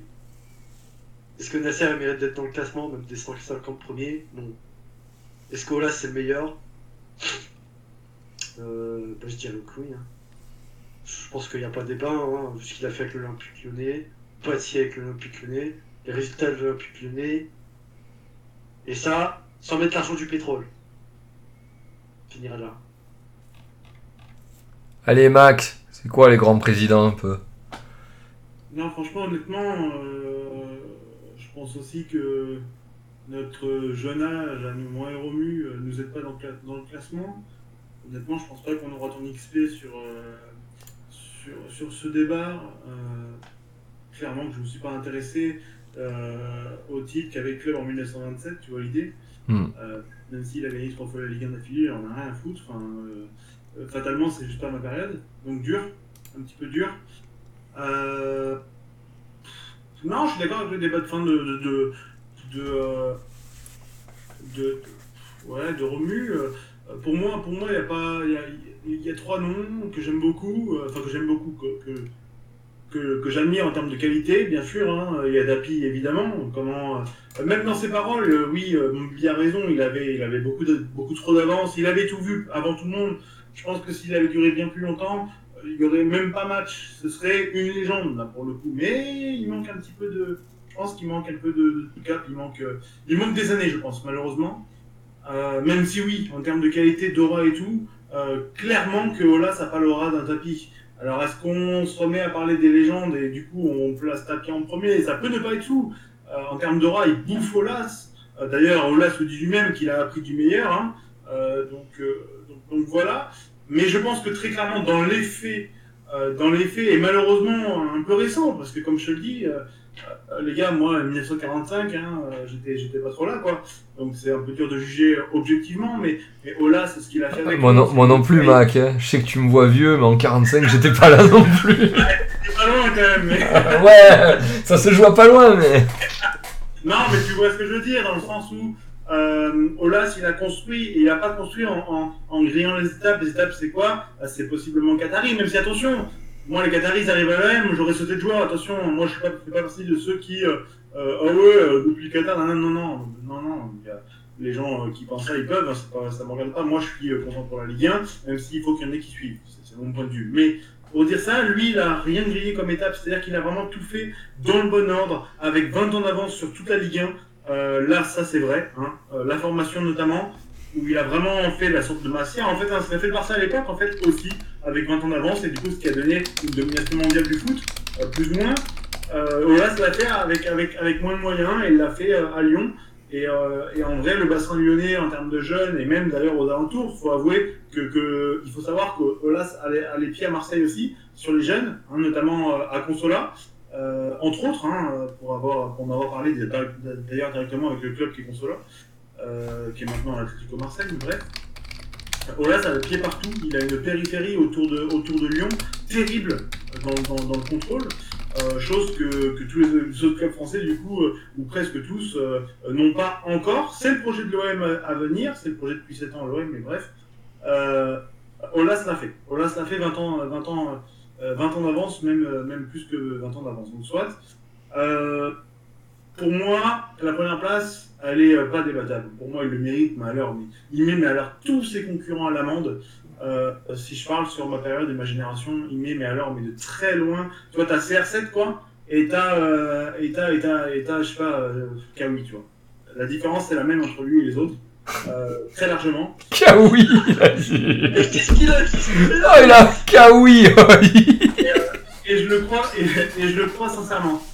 Euh, non mais voilà, c'est la vérité, c'est la vérité. Olas, il a, fonctionnait par étapes, les étapes étaient parfaitement mises euh, les, les, unes après les autres. Il a eu un semblant de célébrité avec je vais gagner la LDC, c'est pas passé forcément super loin. On regarde un petit peu l'effectif du, du Real ou du Barça de l'époque, ça allait taper ça, même si sur les doubles confrontations, ça, ça perdait. Mais euh, allez voir les noms qu'il y avait hein, dans ces équipes-là. Allez voir les noms qu'il y avait. Euh, tu vois le Barça de maintenant? Eh ben, c'est x15 niveau puissance d'équipe à l'époque. quoi. C'est juste qu'il y avait que des, monstres à chaque poste à cette époque-là. Et euh, c'est pas si vieux que ça d'ailleurs. Euh, et, voilà, donc Olas allait jouer dans la cour des grands avec un effectif sans, en vrai pas si cher que ça. C'est incroyable, c'est juste incroyable. J'ai un immense respect pour le président. J'en ai pour l'homme, mais il ne le mérite pas honnêtement. il est hyper aigri et je pense que plus ça va aller, plus ça va être pire et il faudra tout tourner la page. Mais en termes de président, il aura largement, mais alors très largement. Bon, oui, je le football français parce que c'est le seul à avoir fait le boulot, plus ou moins. Donc, euh, voilà, en partant de très bas, hein, euh, pour avoir lu l'histoire de Lyon, euh, clairement en partant de très très bas, il a tout construit. Il a juste tout construit. C'est juste incroyable. Donc un gros respect à lui, et bien sûr qu'il mérite la première place, c'est euh, euh, absolument logique. Après voilà, pour les noms comme Fontenot et autres, moi je peux pas trop, je peux pas me prononcer à un moment donné. Euh, voilà, je suis aussi trop jeune et je peux pas être objectif. donc si j'en parle, par contre, je peux parler de Louis Nicolin.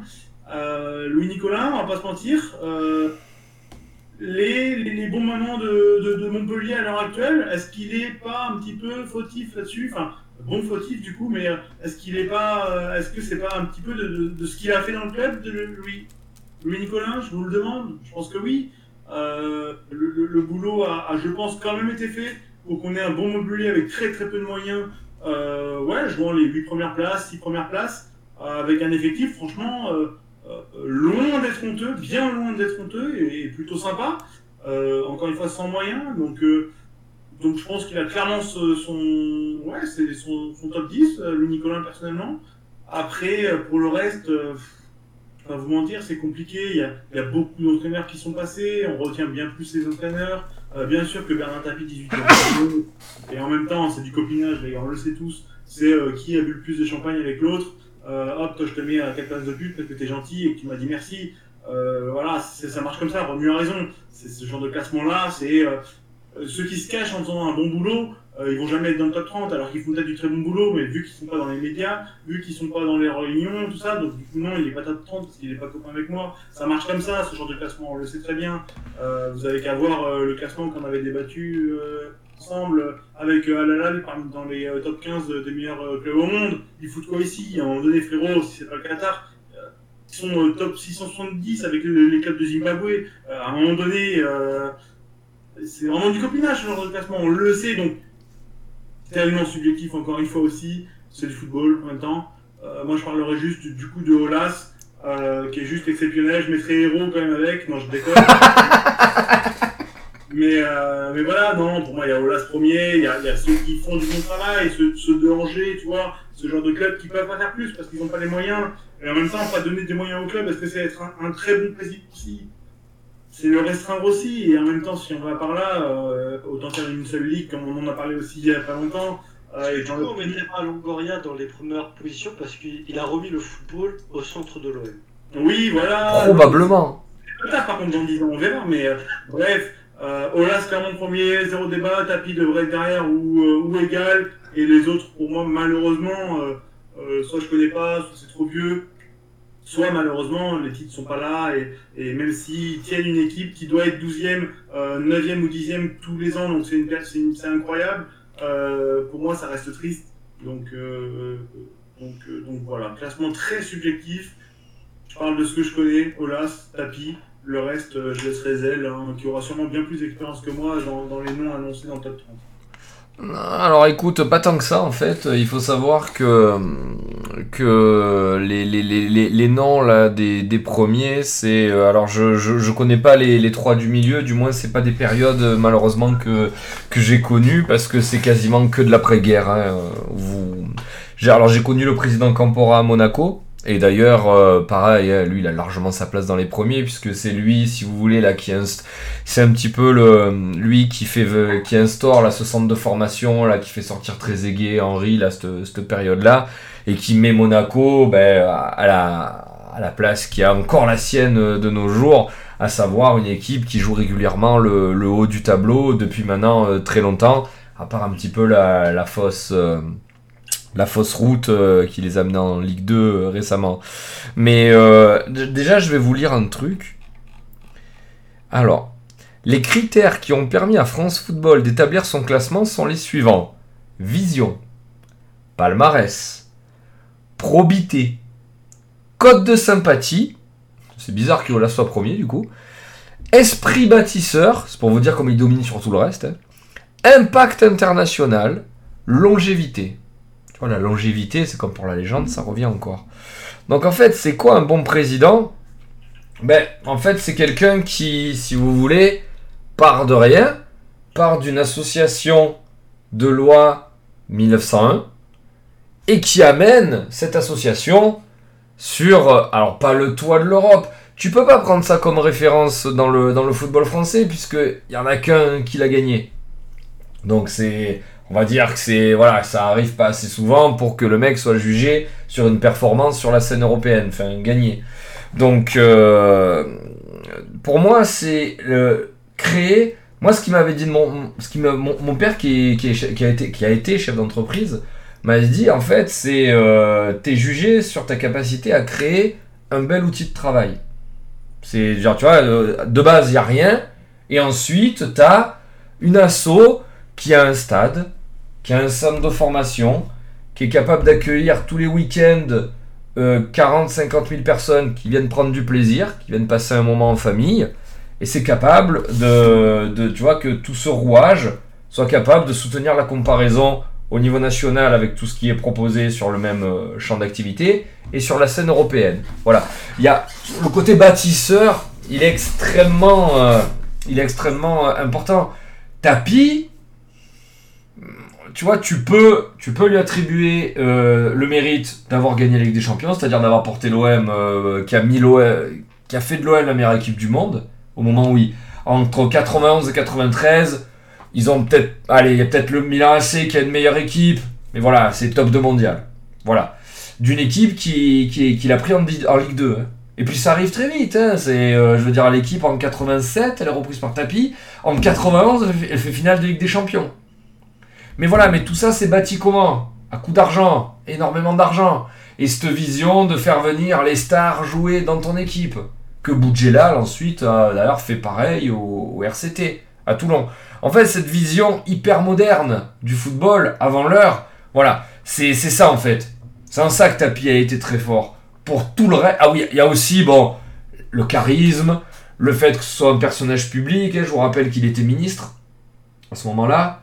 Euh, enfin, il y a un tout, mais tu vois, sur euh, le, le, rôle initial, le, le, qui est de, bah, de prendre ta petite assaut et d'en faire un gros outil de travail, c'est pas ce qu'a fait Tapi, c'est pas lui qui a, qui a, mis le club sur les rails, il a juste, bah, c'est juste le mec en qui a mis la thune pour que le club soit son prime.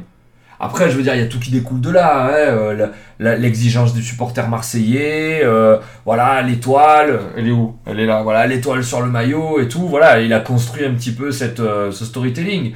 Mais c'est pas un bâtisseur. Il a jamais pensé au centre de formation. Il a jamais pensé à vision sur le long terme. En même temps, bon, on lui a pas laissé le temps.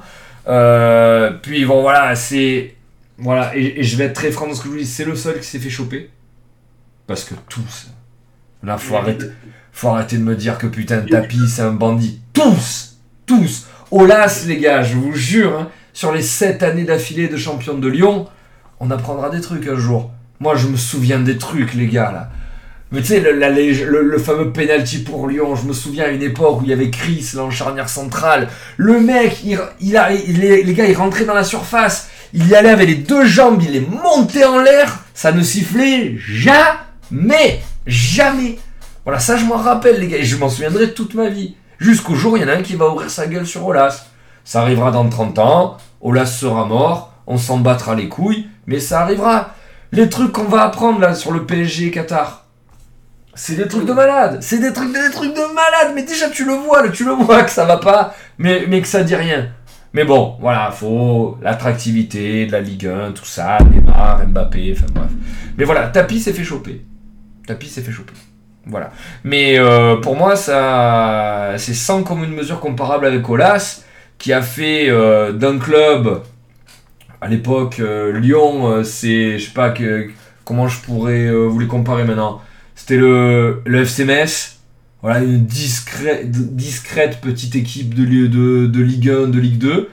Et qui... plus bas, plus bas que, que, que Metz, très loin. Hein, ouais, mais tu vois, par rapport à maintenant, là, tu vois, si on se transporte en 2020, c'est une équipe qui jouait même pas le ventre, qui jouait le ventre mou, voire le maintien, tu vois, c'était, voilà, aucun joueur avec. Ouais, genre de truc. Euh. Ouais, voilà, enfin, un truc dégueulasse, quoi, pas sexy du tout. Et de là, on est devenu euh, centre de formation le plus performant de France devant Monaco, hein, parce que Monaco, ils avaient quand même un petit peu d'avance hein, sur eux, par rapport justement à la présidence de Jean-Louis Campora. Euh, il y a euh, des investissements massifs. Quand Olas il arrive, là, et que Lyon veut en Ligue des Champions, là, il y a le groupe Pathé qui met, je crois, 200 millions de francs à l'époque. Enfin, c'était colossal, c'est là où ils font venir euh, Anderson et tout. Enfin voilà, il y a ce amener beaucoup de thunes, centre de formation, le stade, pérenniser les finances, euh, pouvoir passer les crises, tu vois, eux ils vont s'en sortir du Covid, sans trop de pertes et de fracas, sans vendre la moitié de l'équipe, euh, euh, recruter des mecs comme Memphis de paille, tu vois, enfin bref, tout ça en partant de rien. En fait, c'est ça qu'il faut juger. C'est Louis Nicolin, je, voilà, je veux dire, c'est quelqu'un sur sa fortune personnelle et sa capacité de gestion à amener Montpellier à jouer ben, la première partie de tableau très régulièrement voilà, à pouvoir se payer là, le gros joueur des petites équipes là, de bas de tableau, avoir une équipe un petit peu agréable, faire un bon spectacle tous les week-ends. Voilà, des mecs qui partent de rien, qui héritent de rien avant. C'est un petit peu comme vous dans votre famille, vous voyez, là vous êtes une famille modeste, et puis d'un coup t'en as un qui réussit, et du coup dans ta famille, ben, il y a de l'argent, il y a un patrimoine, il y, a, y a des maisons, il y a le fait d'être propriétaire. Voilà, si vous voulez, il faut voir un petit peu le premier qui fait ça le bâtisseur, le créateur. Voilà, et, si en plus, derrière, c'est auréolé par des titres, des belles campagnes, toujours relatifs à ton, à ton club. Voilà, tu vois, genre Louis Nicolin qui gagne le championnat de France. C'est incroyable. C'est incroyable. Il y a le PSG en face, il y avait déjà les Qatar. Hein. C'est il bat le PSG de, où il y a euh, Ancelotti entraîneur, euh, il y a Javier Pastore qui vient d'arriver. Euh, enfin, il bat ce PSG là, quoi. Donc euh, c'est un truc de fou. Donc ça arrive pas souvent, il peut pas le faire chaque année, mais euh, à son niveau c'est incroyable. Donc voilà, c'est cette capacité à créer de rien. Voilà. Nasser Al-Khelaifi, euh, c'est. Enfin, je veux dire, honnêtement, de sa présidence, il n'y a rien à en tirer. De faire péter des clauses à 220 millions pour acheter Neymar, bah, si t'as l'argent, même toi, Mac, tu le fais. Bah voilà, enfin je veux dire, euh, ah au Barça les gars, il y a un mec qui s'appelle Neymar, ce qui paraît il est pas mauvais. Tout le monde le sait. Enfin je veux dire, il n'y a pas de vision, y a, tu, tu crées rien, c'est t'as juste euh, beaucoup d'argent, une com catastrophique, un personnage pas plus attachant que ça, parce que voilà aussi président c'est des grandes gueules. Tu vois, c'est Claude Bèze, c'est Louis Nicolin, Tapi, euh, qui en a là en ce moment. Euh, en ce moment, c'est un peu mort. Dix ans en arrière, c'était mieux. Hein. Dix ans en arrière, franchement, les, les, joutes entre présidents, c'était beaucoup mieux. Là, honnêtement. Euh, enfin, tu vois, l'autre, à l'heure, il citait le président Sadran. Le président Sadran, enfin, que voilà, jamais tu l'entends parler. À partir du moment-là, les mecs sont dans l'ombre, tu peux pas aller tu peux pas aller. Tu peux pas dire. Euh, euh, Valdemar Kita, euh, je suis désolé. Ne serait-ce que par sa com qui est catastrophique et par le peu de sympathie que le personnage inspire, tu pourras jamais le mettre. Donc c'est. Au final, c'est un petit peu comme des hommes politiques. Tu les juges un petit peu à l'accomplissement, un petit peu à la dégaine quand ils parlent et tout. Enfin. Voilà, t'en as, t'as de la sympathie pour eux. T'en as, c'est, tu les vois, tu fais, ah lui, j'aime bien et tout. Tu vois, Loulou Nicolin, Bon, à part quand il avait un petit peu dérapé sur Pedretti, et il avait bien rattrapé le coup. Euh, T'avais de la sympathie pour lui quand il est mort, tu vois, il y a tout le monde qui est allé de son petit mot, parce que c'était une bonne patte. Voilà. Et pareil, ils ont mis le président Sédou 7ème. Vous l'entendez parler, le président Sédou? Enfin, je, je, je sais pas, je, je, comprends pas. Après, bon, Lille, c'est vrai, c'est pas trop mal géré. Hein, je veux dire, là, c'est sous sa présidence qu'ils sont champions de France. euh, Enfin, bref. Voilà. Donc, un bon président, pour moi, c'est euh, un, bon un bon bâtisseur. Voilà. Et le mérite, pour moi, il reviendra toujours au mec qui pose les premières briques. Voilà. ce que n'a pas fait, tu vois, euh, ce que dit Romu tout à l'heure, Florentino Pérez, pour moi, c'est pas des grands présidents. Tu vois, le mec du FC Porto, voilà, là, le mec du FC Porto, là, qui chaque année trouve la bonne pépite en ne se trompant quasiment jamais et la revend 60 millions systématiquement euh, à, un club euh, derrière, t'en fais ton modèle économique et t'es la référence. Voilà, ça c'est des grands présidents. Le, le président de Palerme en Italie, là, qui faisait un petit peu pareil, là, ton équipe, euh, voilà, ben, elle survit parce que t'as pour ta capacité à aller chercher les bons joueurs, t'éclater un ou deux ans avec, les vendre très très cher. Voilà, c'est des bons chefs d'entreprise aussi. Des, des mecs ont compris un petit peu l'économie du foot. Voilà. Donc, euh, mais sinon, pour terminer, euh, oh, bien sûr que, putain, même si on l'aime pas, euh, la, plus belle réussite qu'on ait vue sur les dernières années, c'est le Lyon de, de Olas, quoi. Voilà, même si moi, j'aurais pas mis Juninho en directeur sportif, mais bon, ça après. hein, un remue. Ça, ça n'appartient qu'à moi. Voilà, voilà. Est-ce que vous voulez rajouter un truc sur les. Je mange la table président. Bah, il le sera. Voilà, typiquement, Zlatan, il sera président, oui. euh, c'est un- genre de personnage. euh, Tu vois, alors David Beckham, et c'est le président de l'Inter Miami, c'est ça? Ouais. Ou c'est dire, voilà, bah oui, ces mecs-là, ils sont présidents. euh, Bien sûr qu'il y a la. Comment on dit, ils ont la figure du profil. Bah alors, euh, Beckham, euh, pour lui, c'est quand même assez inédit, hein, parce que c'est lui qui crée la franchise. hein. Ouais, c'est ouais, c'est incroyable. Euh, il crée quand même un club tout entier. hein. Mais ils ont tellement d'argent. Putain, t'imagines ces mecs-là, ils ont tellement mais d'argent, tellement de réseaux. C'est. C'est C'est. réussi, même qu'il ait de l'argent ou pas. euh, Il a de l'argent parce que. Parce qu'il a une belle gueule aussi, là. Et qu'il a du crédit. Hein. Évidemment. Est-ce que tu donnerais euh, le même argent à Kanté? Ça revient toujours. Bah, après, Beckham, il est, il est aussi riche parce que justement, il y a des contrats à côté du, de, de la carrière footballistique. Kanté, malheureusement, il pourra jamais euh, bah, faire de, de, de la plus-value financière euh, sur le market, sur l'image et tout. Parce que d'une. aussi, en plus de ça. Ouais, et en plus, il y a sa femme. voilà quoi. Mais euh, tu vois, c'est des discussions que j'ai régulièrement avec mon père, ça, quand il me dit, mais regarde les coupes et tout. Je lui dis, mais putain, mais c'est leur boulot en fait. C'est leur boulot maintenant, les coupes, les dabs, les, je sais pas moi, les, les, pauses quand tu marques un but. C'est des, des panneaux, c'est de la com, c'est des entreprises, les mecs. Ça fait vivre 15 personnes, un joueur de foot. Donc, euh, bien sûr que, ben, euh, quand les mecs ont la flemme, comme un Golo Kanté, là, ben, de se, voilà, de, se faire une petite coupe ou de se, créer un petit gimmick ou quoi, ben, ouais, ben, ils, ils, ils ont, c'est le prix de la tranquillité, probablement, et puis même, peut-être que lui, voilà, il est trop introverti pour le faire, je pense que c'est ça, d'ailleurs. Mais euh, tu t'auras pas tous les à côté. Et c'est dommage. Et c'est dommage. Après, c'est un choix, c'est personnel quand même. Ah ouais, ouais. Tu vois, et après, t'as t'as les à côté qui deviennent beaucoup trop. Tu vois, genre Neymar, euh, cette année, je pense que même les Parisiens ils en ont plein le cul euh, de voir l'équipe d'e-sport, de voir les soirées Twitch, de voir le skin sur Fortnite. Et pendant ce temps, bah, l'équipe elle se démerde toute seule à battre le Barça sans lui, quoi. Bref. Voilà, voilà. Je clôt le troisième sujet, on passe sur le dernier, qui est un foot brawl. Le titre est de l'eau. On rend à César ce qui est à César. Alors c'est, alors écoutez, pour moi, hein, ah, quoi que je vais pas donner mon avis, je me le garde pour la fin. Cette semaine, il y a eu un débat sur les réseaux sociaux. Alors ça a commencé, ça a pas commencé comme ça exactement. En début de semaine, il y a des gens de la Team OM qui se demandaient si demain on devait mettre le meilleur gardien qui est passé par l'Olympique de Marseille, qui on mettrait? Est-ce qu'on mettrait Fabien Martez ou est-ce qu'on mettrait Steve Mandanda? Et il y en a même qui ont cité Andreas Kopke qui d'ailleurs était le gardien quand j'ai commencé à aller voir l'OM. Ouais. Vedran Rougneux. Très, très bon au demeurant, hein, Vedran Rougneux. J'adore. Voilà. Donc, le, le débat a commencé là-dessus, voilà, donc moi en début de semaine, j'ai voilà, un petit peu discuté avec tout le monde. Et puis ensuite, suite ben, justement à, très bonnes prestations du Goulioris là, sur euh, les- le triple match, là, qui est le meilleur gardien de l'histoire des Bleus. Apparemment, ça se jouerait, je, check vite fait dans ma mémoire, ouais, ça se jouerait quand même, bon, les deux gardiens champions du monde, hein, Fabien Barthez et Hugo Lloris. Mac, Barthez, Lloris, qu'est-ce que t'en dis, toi? Oh, c'est. Y a pas. Ça, je peux pas. pas- pour moi, il n'y a pas débat.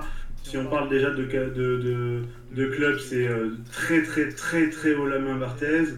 Euh, si on parle de talent pur, hein, vraiment talent pur individuel, même si on peut. Toujours dur de, comparer deux époques, ça reste deux époques quand même, plus ou moins. Euh, pour moi, c'est Barthez tous les jours. Euh, il était quand même cité parmi les meilleurs au monde à son époque et à son époque, hein, les amis, pour ceux qui ont suivi un petit peu le football, il y avait quand même des beaux noms, pas se mentir, même s'il y a des beaux noms en ce moment aussi, mais voilà, il y, a- des- noms plus qu'incroyables, euh, plus qu'incroyables euh, à ce moment-là. Euh, Barthez, c'est pour le coup pas forcément une belle gueule, mais alors vraiment le charisme. Avec voilà, comme tu le disais juste tout à l'heure, Zel, l'accent et tout, hein, je le fais pas aussi bien que l'eau, mais, euh, mais voilà, l'accent et, et autres, c'est Manchester et non pas Tottenham. Euh, ah, je suis obligé, je suis obligé de prendre euh, à 100% à 100% Barthez. J'adore Lloris, mais Lloris c'est timide, Lloris c'est euh, c'est très talentueux, c'est très talentueux, c'est très talentueux. Mais c'est Tottenham, il n'aura pas du tout. Et d'ailleurs, c'est euh, c'est c'est vraiment euh, l'une des erreurs ou presque que je lui en veux. Et en même temps, est-ce qu'il a eu le choix? Est-ce qu'il a eu le choix? C'est d'avoir fait sa carrière à Tottenham. Je, je, je vous l'ai dit hein, souvent ici euh, euh, durant l'émission, je vous l'ai dit, j'aurais adoré, j'aurais adoré le voir dans, une, dans un top 5, dans un top 6 réellement, parce que pour moi le Tottenham n'est pas dans le top 6. C'est débattable, ils l'ont prouvé en, en, en, en LDC une année, mais Euh, Top 6 euh, anglais ou européen? Mondial je parle. hein, Mondial? Ah ouais, bah non, jamais ils y sont. non. Non mais voilà, je parle évidemment mondial, évidemment. Mais du coup voilà, du coup il y a cet aspect un peu triste de euh, est-ce que Lloris n'est pas aussi sous-estimé? Est-ce que est-ce qu'il n'est pas aussi sous-estimé parce que trop timide? Euh, Voilà, il a eu une gueule de bureaucrate plus qu'autre chose. C'est con mais ça joue vraiment, hein, comparé à des Ter Stegen, à des euh, à des Derea, à des Neuer et autres. Neuer bien sûr il est extravagant donc tout de suite on parle que de lui. Tu vois on parle moins de Oblak pourquoi? Parce que pareil Oblak pour moi, il est numéro 1 dans la régularité notamment. Euh, c'est mon numéro 1 à l'heure actuelle, même si d'ailleurs à son prime, il n'y a, pas- plus fort. Et d'ailleurs, pour moi, historiquement, il n'y a pas plus fort. Mais, euh, mais, euh, mais voilà, au Black, on en parle beaucoup moins parce que aussi petite tête, on l'entend jamais parler, rien du tout. Il est euh, hyper, euh, il me semble très humble et hyper, hyper timide. Et du coup, malheureusement, ça joue dans, mon vote. Mais, mais pour moi, Barthez à, à 2000%. Et pour, euh, et pour le baiser sur son crâne et pour, et pour toute son histoire. Mais si on ne parle que de joueurs, c'est aussi pour moi Barthez intrinsèquement en termes de talent. Voilà. Euh, que dire de plus en termes d'arguments? Euh, Évidemment, les compétitions gagnées, évidemment son palmarès, que tout gardien aimerait, aimerait avoir. Ouais, Et puis c'est la nostalgie aussi, on va pas se mentir, même si pour moi il n'y a, a pas trop de débat entre Lloris et Barthez, peut-être que pour vous si, mais, mais, euh, mais, mais pour moi c'est aussi la nostalgie. C'est aussi la Marseille, euh, le côté un peu marseillais, on va pas se mentir, mais c'est beaucoup aussi la nostalgie. Euh, mais voilà, Barthez pour moi il n'y a, a pas match entre les deux. Il n'y a pas match entre les deux. Euh, Barthez restera une de mes légendes au poste, un des joueurs que j'ai que adoré. Et, et, puis, puis titre avec l'équipe de France, titre en, club aussi, hein, avec le plus grand club du monde, euh, qu'est l'OM évidemment. Donc, euh, donc, euh, donc non, comment choisir Enfin, c'est très facile pour moi. Pour beaucoup, tu vois, on aurait, on aurait parlé d'un Lyonnais avec, avec, avec, enfin, Lyonnais ou autre avec Lloris. Peut-être que j'aurais pas eu ces arguments-là, mais, mais dans tous les cas, niveau palmarès, il est meilleur. Niveau talent, il a été largement meilleur, même si Lloris est incroyable et vraiment, les Gaïens à l'époque c'était à un niveau démentiel, je trouve de mon point de vue. Ah, c'était au-dessus de maintenant. hein. C'était au-dessus de maintenant, là, les gardiens. Les gardiens époque Barthez, c'était au-dessus de maintenant. C'est mon point de vue aussi. Il y en avait plus, hein, de, de meilleurs gardiens. C'est mon point de vue aussi. Mais, euh, mais voilà. Euh, donc oui, Barthez, pour finir, Barthez à 2000% et, et pour moi presque pas de débat. Voilà. Même si j'admire Lloris, vraiment. On a la chance d'avoir, euh, on a eu la chance d'avoir euh, deux excellents gardiens, parce que Lloris pour moi est quand même largement top 10, je pense qu'on peut le dire, euh, mondial encore une fois. Hum, Je pense qu'il n'y a pas trop trop de débat à ça, mais c'est un top 10 qui est peut-être un petit peu. euh, Enfin, pour moi, vraiment inférieur à l'époque. Puis, ma foi, j'ai pas d'autres choses à dire là-dessus. De mon point de vue, ça me semble tellement, tellement facile là que, que j'ai pas autre chose à dire. Et, euh, et pour la question, euh, le risque peut progresser? Non, non, non. Je pense pas, là. C'est terminé, c'est terminé. C'est terminé, et d'ailleurs j'ai un peu peur au futur par contre, parce que je vois absolument pas qui peut remplacer le talent du Riz ou Mandanda. Euh, personnellement, pour moi, il n'y en a pas du même Non, ils sont en dessous, les mecs qu'il y a après. hein. Hein? Ils sont en dessous, là, les mecs qu'il y a derrière. euh, À moins d'une éclosion incroyable d'Alban Lafont ou de celui de Leeds.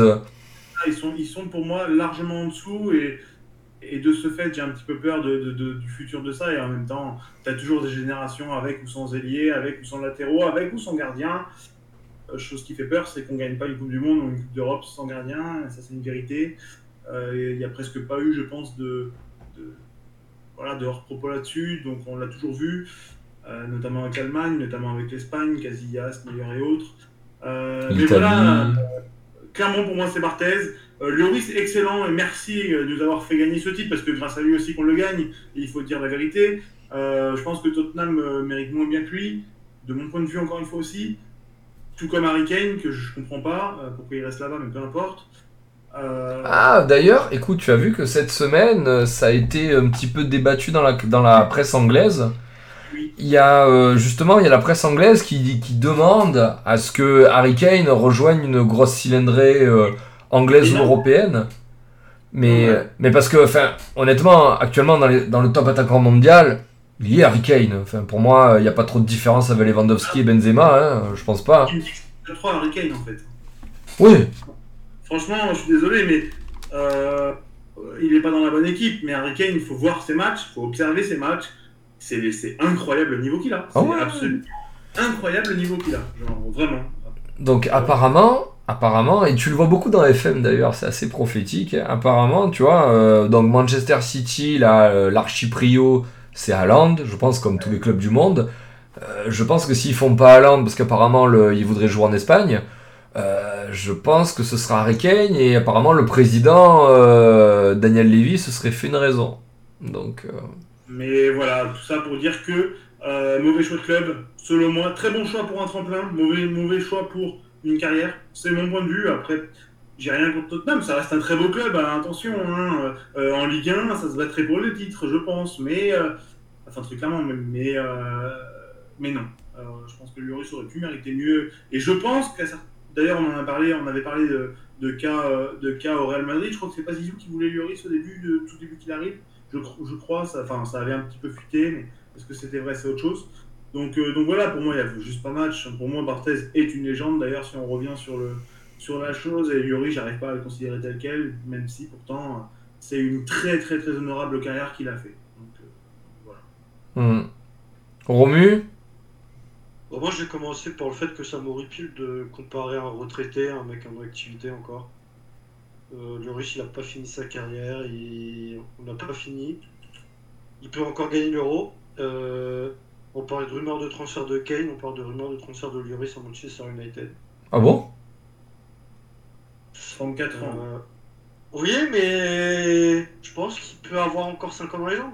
30... Non. Quoi 34 ans à, la Casillas, on a vu ce que ça donne, ce genre de profil-là, ça tient plus dans le temps. On verra et si- si- s'il arrive à renouveler son jeu, à renouveler son placement, à être plus intelligent grâce à son ex. Je sais pas. Mais Ouais. Oh, mais moi j'y crois pas en tout cas. De mon humble En fait, te, te renouveler, te renouveler quand euh, t'as en fait quand t'as gagné la Coupe du Monde, quand t'as 34 ans. C'est comme si tu demandais, tu sais, genre à Sergio Ramos, une fois que t'as tout gagné là, que t'as 35 ans, tu te renouvelles? T'es sérieux? Non, Bah, je pense que c'est un mec qui, qui est capable de le faire. S'il a envie de gagner ça. des titres, Quand- s'il a envie de gagner des titres, tout ce qu'il a pas gagné avec Tottenham, il est capable de le faire. Tous les petits profils ne tiennent pas dans les âges, euh, à, contrario d'un Neuer qui pourra tenir autant de temps qu'il veut, à contrario d'un Buffon qui a tenu bien, bien, bien, bien longtemps. Il y, a- deux profils en termes de gardien, il faut bien faire ça, enfin, il faut bien différencier ça, et l'expérience parle vraiment. On a vu Casillas, la, déchéance, ça s'est fait en deux ans. Euh, il est passé du meilleur, mais alors, mais vraiment meilleur des gardiens au monde, euh, très largement, avec un Neuer où ça se battait un petit peu, à un au gardien de partout, quoi. Et euh, avec tout le respect que j'ai pour lui, euh, avant ça, euh, il a perdu son jeu, c'est devenu vraiment une merguez, le mec. Pourquoi? Parce qu'un Casillas, sans cet aspect vif, vif, vraiment au sol, euh, ultra rapide dans ses arrêts, parce que c'était là la force de Casillas, hein. c'était sa lecture de jeu, mais surtout ses réflexes qui étaient absolument anormaux. Et, euh, malheureusement, je vois Lloris dans les mêmes euh, caractéristiques, et donc je vois Lloris malheureusement avoir une déchéance malheureusement plus ou moins rapide. Bien sûr qu'il aura l'euro, derrière ce sera terminé. Voilà, de mon point de vue après, hein. on verra. Pour moi, déjà, ça m'aurait utile de comparer à quelqu'un qui a terminé sa carrière depuis plus de 10 ans à quelqu'un encore en activité. Je... je trouve pas ça respectable pour les deux, honnêtement. Voilà. Attendons que. Moi je, suis, moi je suis pas d'accord avec toi Romu, hein. moi franchement je suis footballeur professionnel en activité, euh, on se pose la question de savoir si je suis du même niveau que Fabien Barthès, putain, ben écoute, ouais, euh, c'est c'est- c'est un très très bel aboutissement, de fou. je sais pas. Ah, dans la démarche qui est montrée là, non. Dans la démarche que tu exposes, oui. Il y en a. euh, suivant comment on positionne le débat, euh, je trouve pas ça hyper. euh, hyper cool. Bref. Bah, dans- T'inquiète Euh, pas, hein, dans quelques temps, t'auras euh, dans 4 ou 5 ans, quand on, on verra un petit peu plus clair sur sa carrière, on te demandera si Kylian Mbappé euh, fait une meilleure carrière que Thierry Henry. Évidemment. Voilà. euh, Mais il faut savoir que c'est des compliments, hein. De, de, de, de, qu'on, se demande si toi, t'es meilleur que la référence à ton poste dans, dans ton pays. Putain, euh, Non, mais, c'est- je euh, rêverais, moi, hein. Moi, je, je pense que le débat a été mal amené et qu'il a été amené dans le sens euh, de dire ouais, Lloris, euh, il a été amené parce qu'on parlait de Barthez, puis d'un coup on met Lloris là-dedans. Pour moi, c'était pas, pas la bonne manière, c'est tout. C'est ça que j'apporte. Après, c'est mon avis, euh, chacun, Chacun le sien. Maintenant, pour Lloris, moi, j'ai- un problème qui n'a pas été évoqué par Mac, au-delà des titres, c'est ses bourdes. Et je pense que jamais, au grand jamais, on pourra le combattre à Barthez pour ça. Il a perdu le, le titre de meilleur gardien de Coupe du Monde parce qu'il fait une bourde en finale. Et c'est Courtois, ce fils de 1 qui le gagne. Bah, Après, moi, je, je trouvais que Courtois avait fait une plus belle Coupe du Monde. Mais bon. Moi, je pense que Lloris fait pas la bourde, c'est lui qui t'a gagné. Il gagne la coupe. Ouais, il gagne ouais. la coupe, il fait gagner, il fait gagner la coupe avec deux fois. On passe plutôt. euh, Il y, a, il y a- quatre joueurs qui font gagner la Coupe du Monde à la France c'est Kanté, Lloris, euh, euh, on va dire Umtiti ou Varane euh, qui voulaient dans la défense, et puis Mbappé, il y en a un par ligne quoi. Hmm. Sans, sans vouloir descendre les autres, moi je pense qu'il le perd sur ses bourdes. Et on a trop vu de bourdes de Lloris. Beaucoup trop, que ce soit en qualif, en euro. Et. Bah, Même assez régulièrement aussi en bourde, hein, faut pas se mentir, hein, par contre. T'as qu'à voir son, son dernier passage à l'OM, putain, le- les boulettes qu'il fait. euh. Non, le pire, c'est à, le pire, c'est à Nantes. Hein, quand il- Ouais, putain, quand. À Nantes, tu parlais de Casillas qui est devenu une merguez à Porto, mais alors Barthez à Nantes, c'était euh, Ouais, c'était une parodie. Hein. T'as déjà rien, même profil. Hein. Tu, Ouais. tu parles de bourde en club, en fin de carrière, alors que là on parle de bourde où le mec il est censé être à son prime en Coupe du Monde finale quoi. Ouais, ouais. Une carrière quand même, plus ou moins.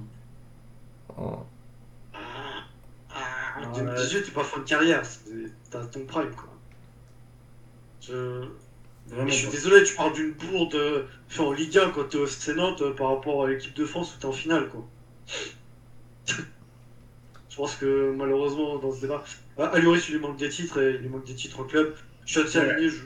Moi, alors déjà quitter l'Olympique Lyonnais pour Tottenham à cette époque-là, j'avais pas compris. Bah, Ah, oui, oui. Alors, on, on, on va pas se mytho, hein. il carré Tottenham hein, dans les cages. Ah oui, oui, oui, à 2000%. Tottenham, on arrive là, c'est grâce à lui. Hein. Quand il a Je pense que-. Je pense que rien que pour ça, il mérite un titre honorifique. hein.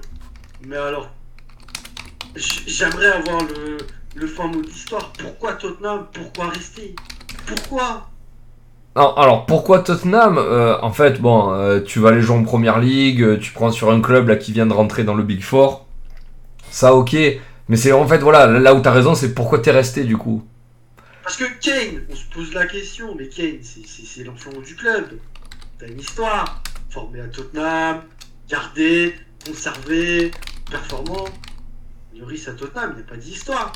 Tu m'auras dit l'Olympique lyonnais, ok. Ou Nice. Pas, pas Tottenham. Je, je comprends pas. Hmm. Euh, Mais après, il y a qui ça- Il y a qui, tu vois, il y a qui en poste dans les, dans les gros clubs Tu vois, il faut, faut voir ça aussi. Il y a qui euh, Oui, mais alors du coup c'était le meilleur moment de partir de l'Olympique Lyonnais Ah oui, faut, faut partir de la France le plus rapidement possible. Après, il a le salaire aussi, les gars. Il a sûrement fait x5, hein, facilement. hein. c'est clair. Minimum. hein. Il y a des questions, on aura les réponses après. Euh, qu'on dise que Lloris est l'un des meilleurs gardiens français enfin, de l'équipe de France, euh, toute année confondue, euh, il aura sa place dans le top, euh, dans le top 5 largement. C'est voilà, c'est un des deux gardiens qui a gagné la Coupe du Monde, il a carré l'équipe de France. Je pense que sans lui, voilà. Je pense qu'il le mérite juste par rapport au fait où il a toujours eu une concurrence et saine avec Mandanda. Je pense que très rarement on a eu deux gardiens de ce niveau de France. Ouais. Et que quand les deux ils vont partir, on va chialer nos nerfs. Ok, oui. À notre grand malheur, ils ont à peu près le même âge. Je chiale déjà pour l'après. Moi, je pleure déjà et je pense que Deschamps, il va fuir. je pense que Deschamps va voir qu'il fuit. Je pense que Lloris, moi, il a déjà fait une déclaration qui m'inquiète, c'est qu'il veut partir après l'Euro. Moi, j'ai peur hein, pour la prochaine Coupe du Monde. hein. J'ai peur de ce qu'on va prendre. hein. Qu'est-ce qu'on va mettre dans la cage hein euh, quand on va perdre Mandanda Lloris après l'euro, euh, qu'est-ce qu'on va faire Bon, après, il y aura Boubacar Camara titulaire en défense aussi, donc ça va, tu vois. Mais... Putain, après les gars, euh, on perd, euh, on perd euh, Lama, euh, Lama Barthez. hein. Après, Ah, mais- euh, Je vais prendre Liverpool en Oui, mais alors- des champions contre, euh, contre le Real. Ils avaient l'équipe pour gagner, sauf le gardien.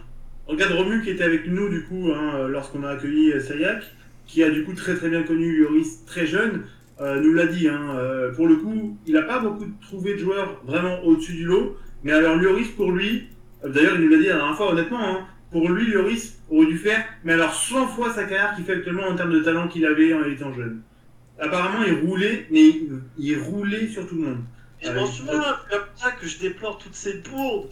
Pourquoi On nous a vendu un mec jeune, fort techniquement au pied, tu fais des bourdes Ouais. au pied. Pourquoi? Tu m'énerves! Donc, euh, En fait, ce qui me frustre, parce que, on va pas se mytho. Le, le seul truc qui lui manquait pour passer au-dessus de Barthez, si on enlève tout ça, c'était le charisme. Tu peux pas enlever un charisme avec un mec qui a un accent de sudiste. C'est pour ça qu'en Premier ministre, on a celui qu'on a. Qu'est-ce qui fait qu'il soit là? C'est pour son accent. Pourquoi Macron, il envoie lui C'est pour son accent et son temps C'est pour ça que Barthez sera détrônable. Lloris, il n'aurait pas fait de bourde. Eh, Il serait jamais premier. Tu peux pas passer devant premier contre quelqu'un qui a l'accent sudiste. C'est pas possible. Et moi, en tant que parisien et auvergnat, je le déplore. Je vais subir ça chez Iconic. Je ne serai jamais au-dessus des mecs qui ont l'accent du sud. Voilà. Parce que c'est comme ça, l'accent du sud ça chante, c'est sexy. Et ce qui fait que t'as un minimum de caresse par rapport aux autres gens de la France. Voilà, c'est malheureux, mais c'est comme ça. Ça, c'est le premier point.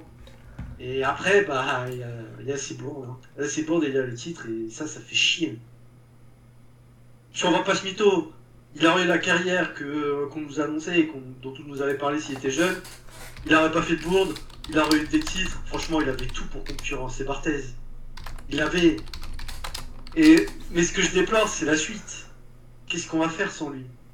Parce que quand Barthez il est parti, souvenez-vous, on a souffert. Grégory Coupé, oui, c'était un excellent gardien, mais il, il était pas assez régulier. Non, arrêtez.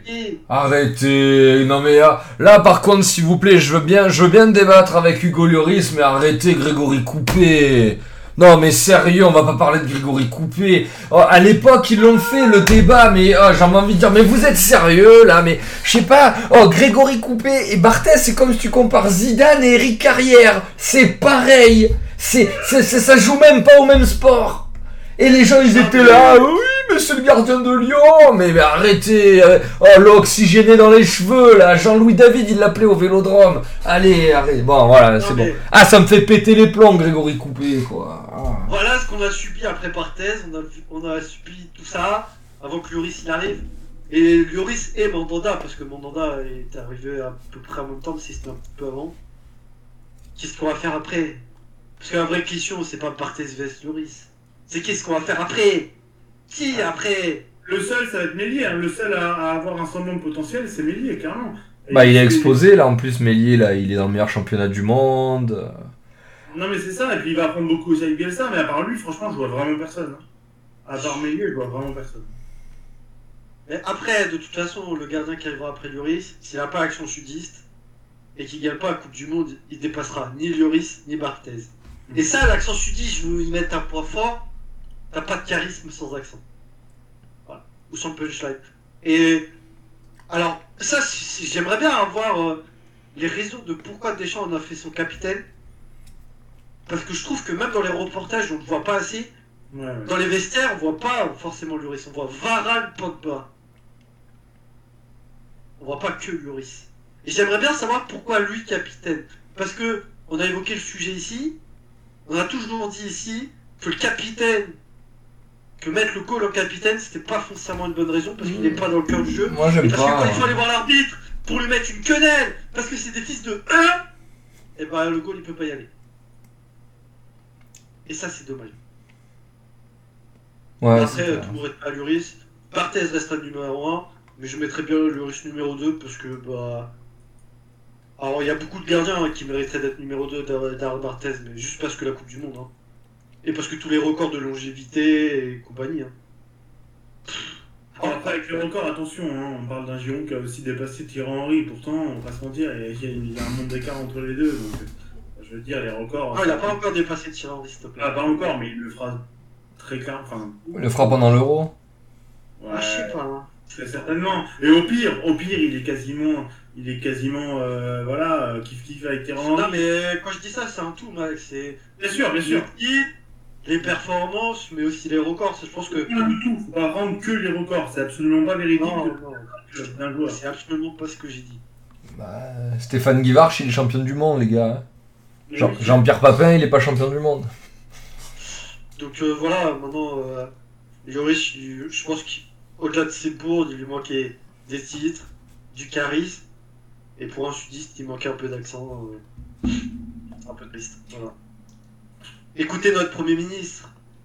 Vous l'écoutez mieux que celui qu'on avait avant, parce qu'il a un accent chantant. Preuve en est. D'accord. Doué, frère. Et- Non mais ah, ça, ça fait des mois qu'il me dit ça, euh, je te jure. Moi, je te jure, je l'écoute plus parce que je sais que je vais rigoler. Mais Parce qu'il a un accent sudiste. T'es bourré, l'autre était 100 fois mieux niveau, euh, niveau euh, vocalement et autres. Ouais, tu dis ça parce qu'il est de chez toi, Mac. On est l'ancien, je pas de mytho. Euh, Il est du Havre. Ah, et puis là. Pour là, terminer, les gars, on passe mytho. Pour terminer le débat, euh, Barthez restera numéro 1 et pendant longtemps, parce que je suis assez d'accord.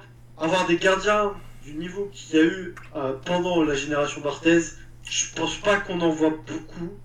Et moi, je vois plus en ce moment même, hein, euh, pas que gardiens français, je vois, je vois les gardiens sur le déclin. Les jeunes gardiens, c'est catastrophique. hein. Ouais, c'est vrai. On parle des Anderson, des Lafont, euh, comme quoi c'est les nouveaux gardiens et tout. Bah alors, Je suis pas aussi dur que vous, moi. Avec moi, Alban, Alors, Al- Alban Lafont, euh, vraiment, hein, je. non, ils sont bons, voire très bons. Mais alors, Je sais pas, tu vois, en plus, euh, Lafont, ils en ont parlé cette semaine, t'as vu, à... pour l'OM. Alors le fils de Zidane, le gardien, c'est une. f- Les, les fils de Zidane en globalité, pour le moment, c'est des fraudes. hein. Pardon, Ouais, Ah, des fraudes, non, ils font leur carrière, parce que c'est juste qu'ils s'appellent Zidane, donc c'est forcément des fraudes, mais absolument pas, ils font une très belle carrière. Ah oui, mais non, mais quand on dit voilà, c'est le fils à Zidane, il va être fort, non, ça c'est une fraude. Après, il- bah, s'il a une carrière, tant mieux pour lui, hein, on respecte. Ça veut reste pas dire parce que Zidane, il sera fort, c'est faux. Oh, le fils de Cruyff. C'était pas ouf, hein. Euh, le fils de Simeone, c'est pas ouf. euh, le fils de Germain, c'est. Oh, le Simeone, t'es dur quand même. En vrai, il montre des choses. Il est pas mal, le ouais, mais il est, tit- il est, enfin, il est titulaire Oui, en Serie A, quoi. au niveau de son père. Le fils Maldini, il est encore trop jeune. euh, euh, le fils Kluivert, pas en reste sur notre Oh, c'est le même. Je suis resté bête de comme c'est le même, la même gueule que Patrick, quoi, le fils Cliver. C'est incroyable. voilà, euh, Bon, le fils d'Aland, il a l'air plus chaud que le père. Voilà, il y, a des- il y a des anomalies aussi. Il y a des. Le fils de Schmeichel, euh, bah, Putain, Mac, je l'ai joué, le, le père d'Aland, je l'ai joué à. Putain, Je sais plus comment s'appelait le jeu que j'avais en 96 de manager. Je, je- le père d'Aland, il était remplaçant à Manchester. Tu le faisais rentrer. euh, bah, tu sais, tu le mettais en turnover là, de, de Teddy Sheringham à l'époque. Hum. Il y avait le père. euh, donc Alf Inge Haaland. Voilà. C'était. Voilà. J'ai joué Haaland père et fils sur manager. T'as vu Il y a le cousin alors qui est très prometteur également, Chaland. Ouais. Ouais, mais il marque des buts en CFA là. Enfin, il- Oh, mais ça une sacrée- Tout ça pour revenir au départ. Euh, Barthez premier et Lloris deuxième. À mon grand désarroi. Je suis désolé, mon petit Lloris, mais je pense que rien que les bourdes, même si t'as eu des titres, bah c'est bon. Désolé. Mais t'encules Courtois quand même. euh, pour ça, je t'aime.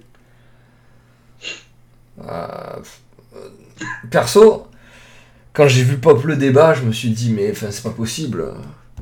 Et moi, en fait, ce qui, ce qui m'a dépité, c'est tous les gens qui, qui emboîtent le pas en mode culture de l'instant. Mais bien évidemment que Lloris, il est meilleur que Barthez. Barthez, je vous jure, euh, c'est incroyable. Ce qui est resté dans la tête des gens, c'est le mec des guignols là, qui fume des pètes et les saisons, et les saisons éclatées qu'il fait à Nantes. Je fais, mais euh, les gars, mais comment vous. com- Comment. Enfin, je veux dire, c'est ça maintenant l'analyse et le regard qu'il y a sur le foot. Enfin, c'est incroyable. Enfin. Tu vois, j'allais être méchant vraiment au début de l'émission. J'allais dire, mais que ça soutient même pas la comparaison. Moi, ça m'a. Ça m'a heurté. En vrai, y a match. En vrai, y a match. On est, on est deux. On est sur deux très bons gardiens du, du football mondial. On est probablement sur les, les deux plus gros qui ont percé dans le football mondial au niveau des gardiens français. Parce que si vous regardez bien, en fait, euh, vous prenez un petit peu les grands noms là, des années 90 et tout, là, tout ce qui est Bruno Martini, Bernard Lama, après ceux d'avant, ça commence à être compliqué, là, Jean-Luc Ettori, bah, tous ces mecs-là, là, les références, ça s'est pas exporté. Ça exporté moins, vous allez me dire avant, mais, enfin, je veux dire, tu vois, là, Barthez, c'était une, put- c'est- c'était une putain de référence à une époque où en face de lui, t'avais Oliver Kahn, Edwin van der Sar, t'avais quatre gardiens italiens de classe mondiale, Ah t'avais Toldo, Peruzzi, Pagliuca, euh, Buffon euh, quand il avait 20 ans, Euh, voilà, il y avait ces mecs là en face. Enfin, je- et pareil, les Allemands, je vous cite Oliver Kahn, mais pareil, c'était t'as Jens Lehmann, tu vois, t'en avais, t'en avais deux ou trois là où, enfin, voilà, c'est, t'avais, t'avais Casillas aussi, enfin voilà, et Barthez, je veux dire, euh, au milieu de tous ces gens, c'était la ref.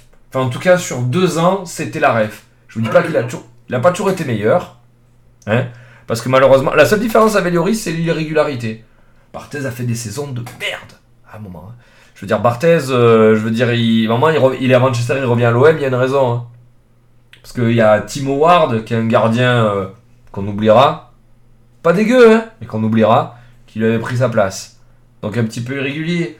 Mais, enfin, je veux dire, voilà, Barthez, c'est Ligue des, Champi- Cha- Ligue des Champions à 20 ans. Euh, il part à Manchester, donc qui est la meilleure équipe du monde. hein, au moment où il part, le meilleur club du monde. Euh, il revient à Marseille, finale de Coupe d'Europe. Il gagne, il gagne la Coupe du Monde, il gagne la Coupe d'Europe. Enfin, je veux dire, tu vois, quand ils ont fait ce débat, j'ai dit, mais euh, les gars, Hugo Lloris, alors c'est un gardien qui a gagné la Coupe du Monde. Nice, Lyon, Tottenham. À partir de là, les gars, c'est terminé le débat. On parle même pas de la même stature de joueur. Je suis désolé. Euh, les, trois clubs qui fait, zéro pression. Zéro, euh, exposition. Les trois. Voilà. Barthez, OM, d'entrée la Coupe d'Europe. Et ensuite, Manchester. Point barre. Point barre. Il a connu ce qui s'est fait de mieux en son temps, à chaque fois.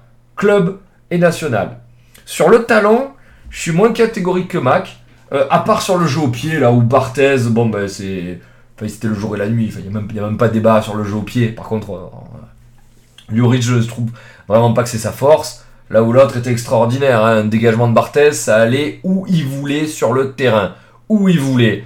Il vous le mettait sur la tête de l'attaquant en première intention, comme il voulait. Enfin bref, c'était un jeu au pied incroyable. Euh, un espèce de, un espèce de, tueur dans la surface là, un petit peu à la Lopez, mais le, le côté fils de pute en moins. C'était un mec là qui rentrait sur les attaquants, qui rentrait, je vous, vous rappelle ce qu'il a, ce qu'il a fait à Ronaldo en finale de Coupe du Monde. Voilà. Il y a le meilleur joueur du monde en face de toi. Allez, c'est pas grave. Allez, on va, on va l'accueillir. On va l'accueillir comme il se doit dans la surface. Enfin voilà. C'est. euh,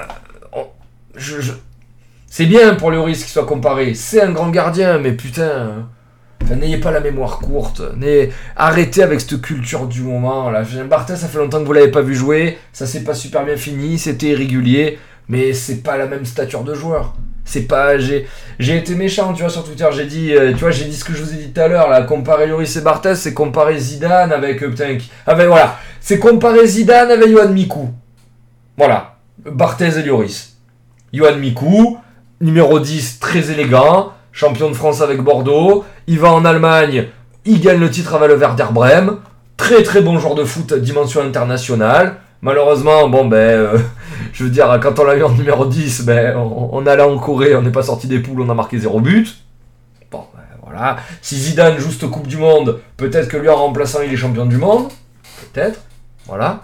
Mais voilà, c'est c'est pas la même stature de joueur. Donc je, voilà, je, je pense pas, euh, je pense pas que ça soutienne la comparaison. Mais encore une fois, et dans le monde d'aujourd'hui, il faut bien se le mettre dans la tête, parce que j'ai l'impression des fois quand tu fais des comparaisons, euh, tu vois, le perdant de la comparaison, en fait, tu lui enlèves tout. De dire à un gardien qu'il est moins bon que Fabien Barthez, ça l'empêchera pas d'une d'être un excellent gardien et de deux de faire une carrière incroyable. En fait, quand Barthez il est meilleur que Lloris, euh, il nique pas la mère de Lloris, euh, il enlève pas le palmarès de Lloris, euh, la Coupe du Monde ne disparaît pas, c'est pas. C'est comme, tu vois, d'être un moins bon numéro 10 que Zidane ou un moins bon attaquant que, Thierry Henry ou, Karim Benzema, c'est pas insultant. Hein. Tu, peux être un très bon joueur de foot en étant moins bon que. Voilà. Donc. mais. Et pareil, enfin, je veux dire, euh, à la base, tu vois, sur l'hist- sur l'histoire de l'OM, euh, bien sûr que Barthez, il est dans Mandanda aussi.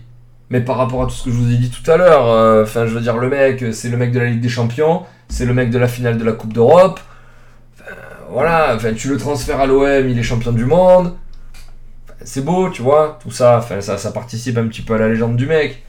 À côté de ça, Mandanda, tu peux pas juste opposer sa longévité. Voilà. Donc, euh, mais là, je sors un petit peu du débat. Donc voilà, enfin, Barthez contre Lloris, euh, arrêtez vos conneries, quoi. Arrêtez vos conneries, ça vous vient pas à l'idée, là, de, comparer Griezmann avec Zidane. Donc, euh, s'il vous plaît, quoi. Il y a encore que, bon, c'est déjà plus pertinent ce que je viens de dire. Mais arrêtez, arrêtez. Ne faites pas... ne- ne- parce qu'en plus, tu lui portes préjudice à Lloris, parce qu'avec tous les cons qu'il y a en ce moment... Ben voilà, ils vont se dire ouais mais ça, ça en fait pas un bon gardien si, si tu dis qu'il est moins bon que Barthez. Ben si, c'est juste que bon, euh, voilà quoi. Canizares était dans l'ombre de Casillas, c'est vrai. Très bon gardien Canizares aussi. J'ai vite fait des stats, hein. honnêtement. Euh... Lloris, c'est 643 matchs en pro, hors équipe de France. C'est 220 clean sheets. 220. Barthez, c'est 576 matchs hors équipe de France et 221 clean sheets. hein. Je pense que. Les stats hein, je- Bah, il, fait plus, il, a, il, a fait, il a fait plus de matchs euh, Lloris. Oui, mais pour autant de clean. Ah le ratio, ouais. Mais encore une fois, pareil, euh, après bon l'autre, euh, comme je t'ai dit, euh, ça a été le gardien, bon après ça a été que ça a été pas longtemps le gardien de l'OM là qui roulait sur la sur la sur la première division, ça a été le gardien de Manchester qui roulait sur la première ligue. Ah c'est sûr que l'autre, en restant deux ans à Nice et en restant dix ans à Tottenham, Tottenham, enfin excusez-moi, ben voilà, c'est pas la meilleure défense de, de première ligue et ça se fait attaquer par euh, ben, par 5 cylindrés plus plus grosses qu'elle, ben bien sûr qu'il prend plus de buts. Voilà quoi. Après, tu prends en Coupe du Monde, euh, les deux sont très solides. Alors là, Mac, on t'entend plus du tout, mais là, c'est vrai par contre. Là, c'est bon, là Là, c'est bon. Je disais, il joue avec euh, deux Mertesacker devant lui en deux, pendant deux saisons à Tottenham où c'est pitoyable, où t'as euh, un défenseur central euh, euh, en défenseur gauche à Tottenham en mode boui euh, chaotique, euh, ça aide pas non plus sur, ces, ce chiffre, faut aussi le défendre un petit peu, très clairement. Je veux dire, la défense de Tottenham, ça ça a pas été euh, la meilleure, euh, la meilleure euh, sur, sur qui Lloris est tombé. Mais alors, Kyug, vraiment, Lloris se refait. Lloris, moi, je vous le dis honnêtement, hein, Lloris, là, il va probablement gagner l'euro. Donc euh, rejoindre Barthez sur le palmarès international, mais ensuite euh, il finira pas à 39 ans. hein. Non, Enfin, pas avec euh. Et, et alors, est-ce qu'il faudra suivre? Ce qui sera intéressant par rapport à tout ce que vous a dit Max sur les gardiens, et c'est vrai que ça se vérifie quand même très très souvent. Faudra voir s'il y a la volonté de continuer à Tottenham, ou de, prendre une dernière pige ailleurs, peut-être peut-être en Ligue 1, peut-être, et de voir ce qu'il fait. Mais euh, c'est dur de se remotiver. hein. Quand t'as conquis le, sommet, c'est dur de. En fait, le mec, quand il se lève le matin et qu'il a déjà tout gagné, Putain, je vous raconte pas le mental qu'il faut pour retourner gagner. C'est d'ailleurs j'avais un reportage sur l'équipe de l'Olas là de Lyon qui a gagné les 7 titres. Tu vois au bout du quatrième là, du troisième quatrième, euh, que t'expliques aux mecs, allez cette saison on est champion de France. Les mecs ils se disent ouais ouais bon ça va on fait ce que c'est. C'est compliqué. Voilà quoi. Voilà voilà. Eh ben écoutez les gens, euh, on a fait le tour. Ouais. Vous voulez peut-être rajouter un truc Je sais pas. je- je- en fait, je vous vois mettre plein de, plein de liens là. Non, c'est bon? Non, c'est bon. non, tu... comment ça c'est bon Je sais pas parler. Ah ouais, d'accord, ok. ok. ok, ça non, va. je- Hop. Bah écoutez les gars, euh, je vous remercie encore euh, de, de m'avoir accompagné ce soir. Du coup, Romu, toi cette semaine. Ah mais c'est en vacances, Romu Romu Romu, euh, Romu, il prend des vacances euh, après le lundi de Pâques euh, qui est férié. Il a besoin de repos. Il a eu des semaines compliquées.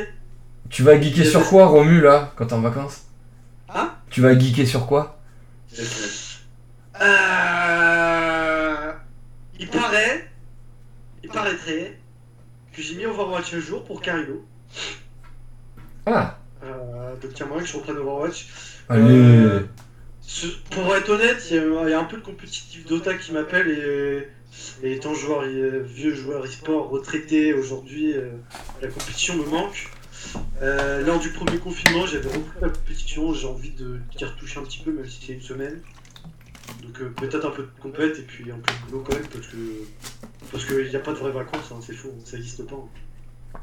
C'est bien, ça c'est des paroles d'entrepreneur. Oh, euh, Mac, Le Mans, Ouais, bah demain, hein, comme d'hab. c'est quoi l'attaque du Mans en ce moment? L'attaque du Mans, là euh, L'attaque du Mans, c'est beaucoup de New Gen et, euh, et Guiri en soi. Putain, Gouiri c'est vraiment c'est le, le facteur régulier quand même. Ça reste. C'est vrai qu'il est ouf. Très, très fort, ouais. Très, très fort. Mais sinon, euh, ouais, saison 8, là, on va commencer bientôt. En mercato, là, qui va durer des heures et des heures. Putain, ouais, non mais c'est... Trois, trois lives de 5 heures, ouais. Mais hormis ça, euh, ouais, il me reste que Guiri devant, en vrai joueur. D'accord. Ok, sinon pareil toute la semaine. euh, semaine, mardi, euh, mardi au samedi, euh, 14h, 18, 18h30, 19h, selon ce que j'ai à faire sur YouTube. Euh, voilà. Donc voilà les gars, on va être confinés. Donc n'hésitez pas si vous aimez le foot.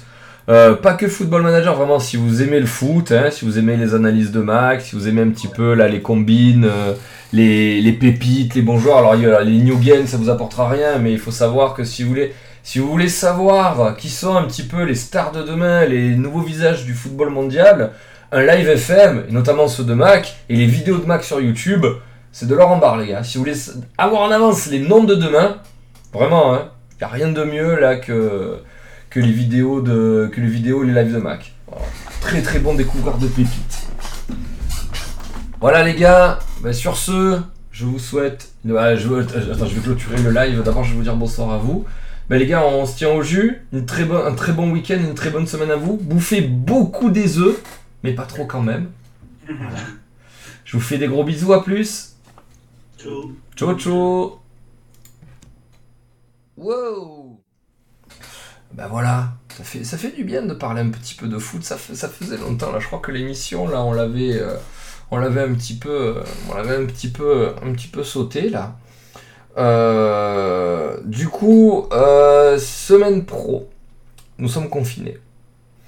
Mon fils ne va pas à l'école. Donc euh, moi ce que, je, ce que je vais sûrement mettre en place semaine prochaine, c'est une semaine avec euh, du gaming euh, en début d'après-midi, voire en matinale, et du, euh, et du chatting en soirée.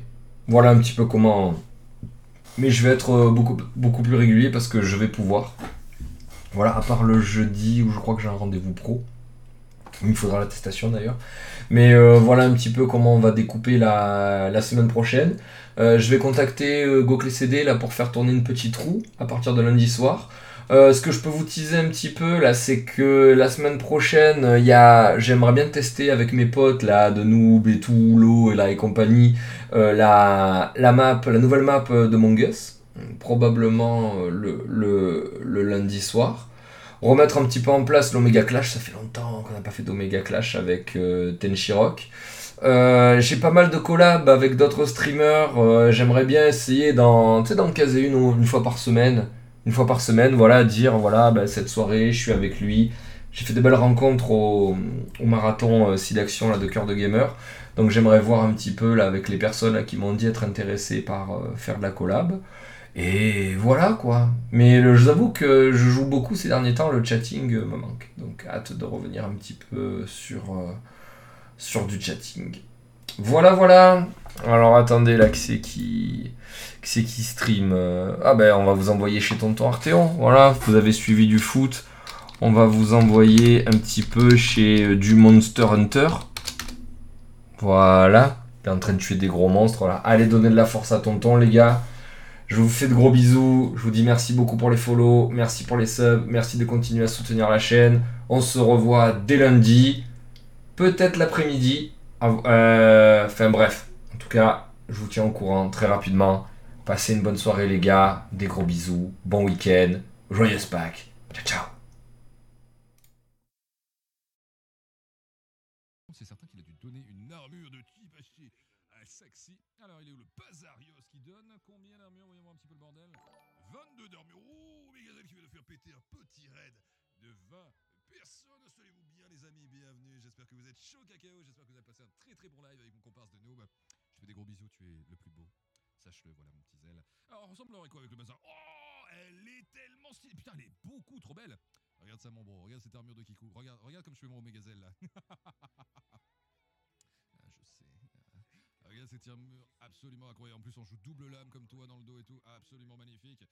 Elle donne quoi? Elle donne bastion niveau 4, paladin niveau 2, affûtage rapide, ainsi que recharge chargée. Mais à mon avis, c'est plus pour les, les distances pour le coup. Elle est pas mal pour Je le suis coup. Bienvenue dans le monde, salut foudre des ténèbres et futur numéro 1 d'Horizon. Elle est très très très jolie pour le coup. Celle-là, elle est vraiment sympa.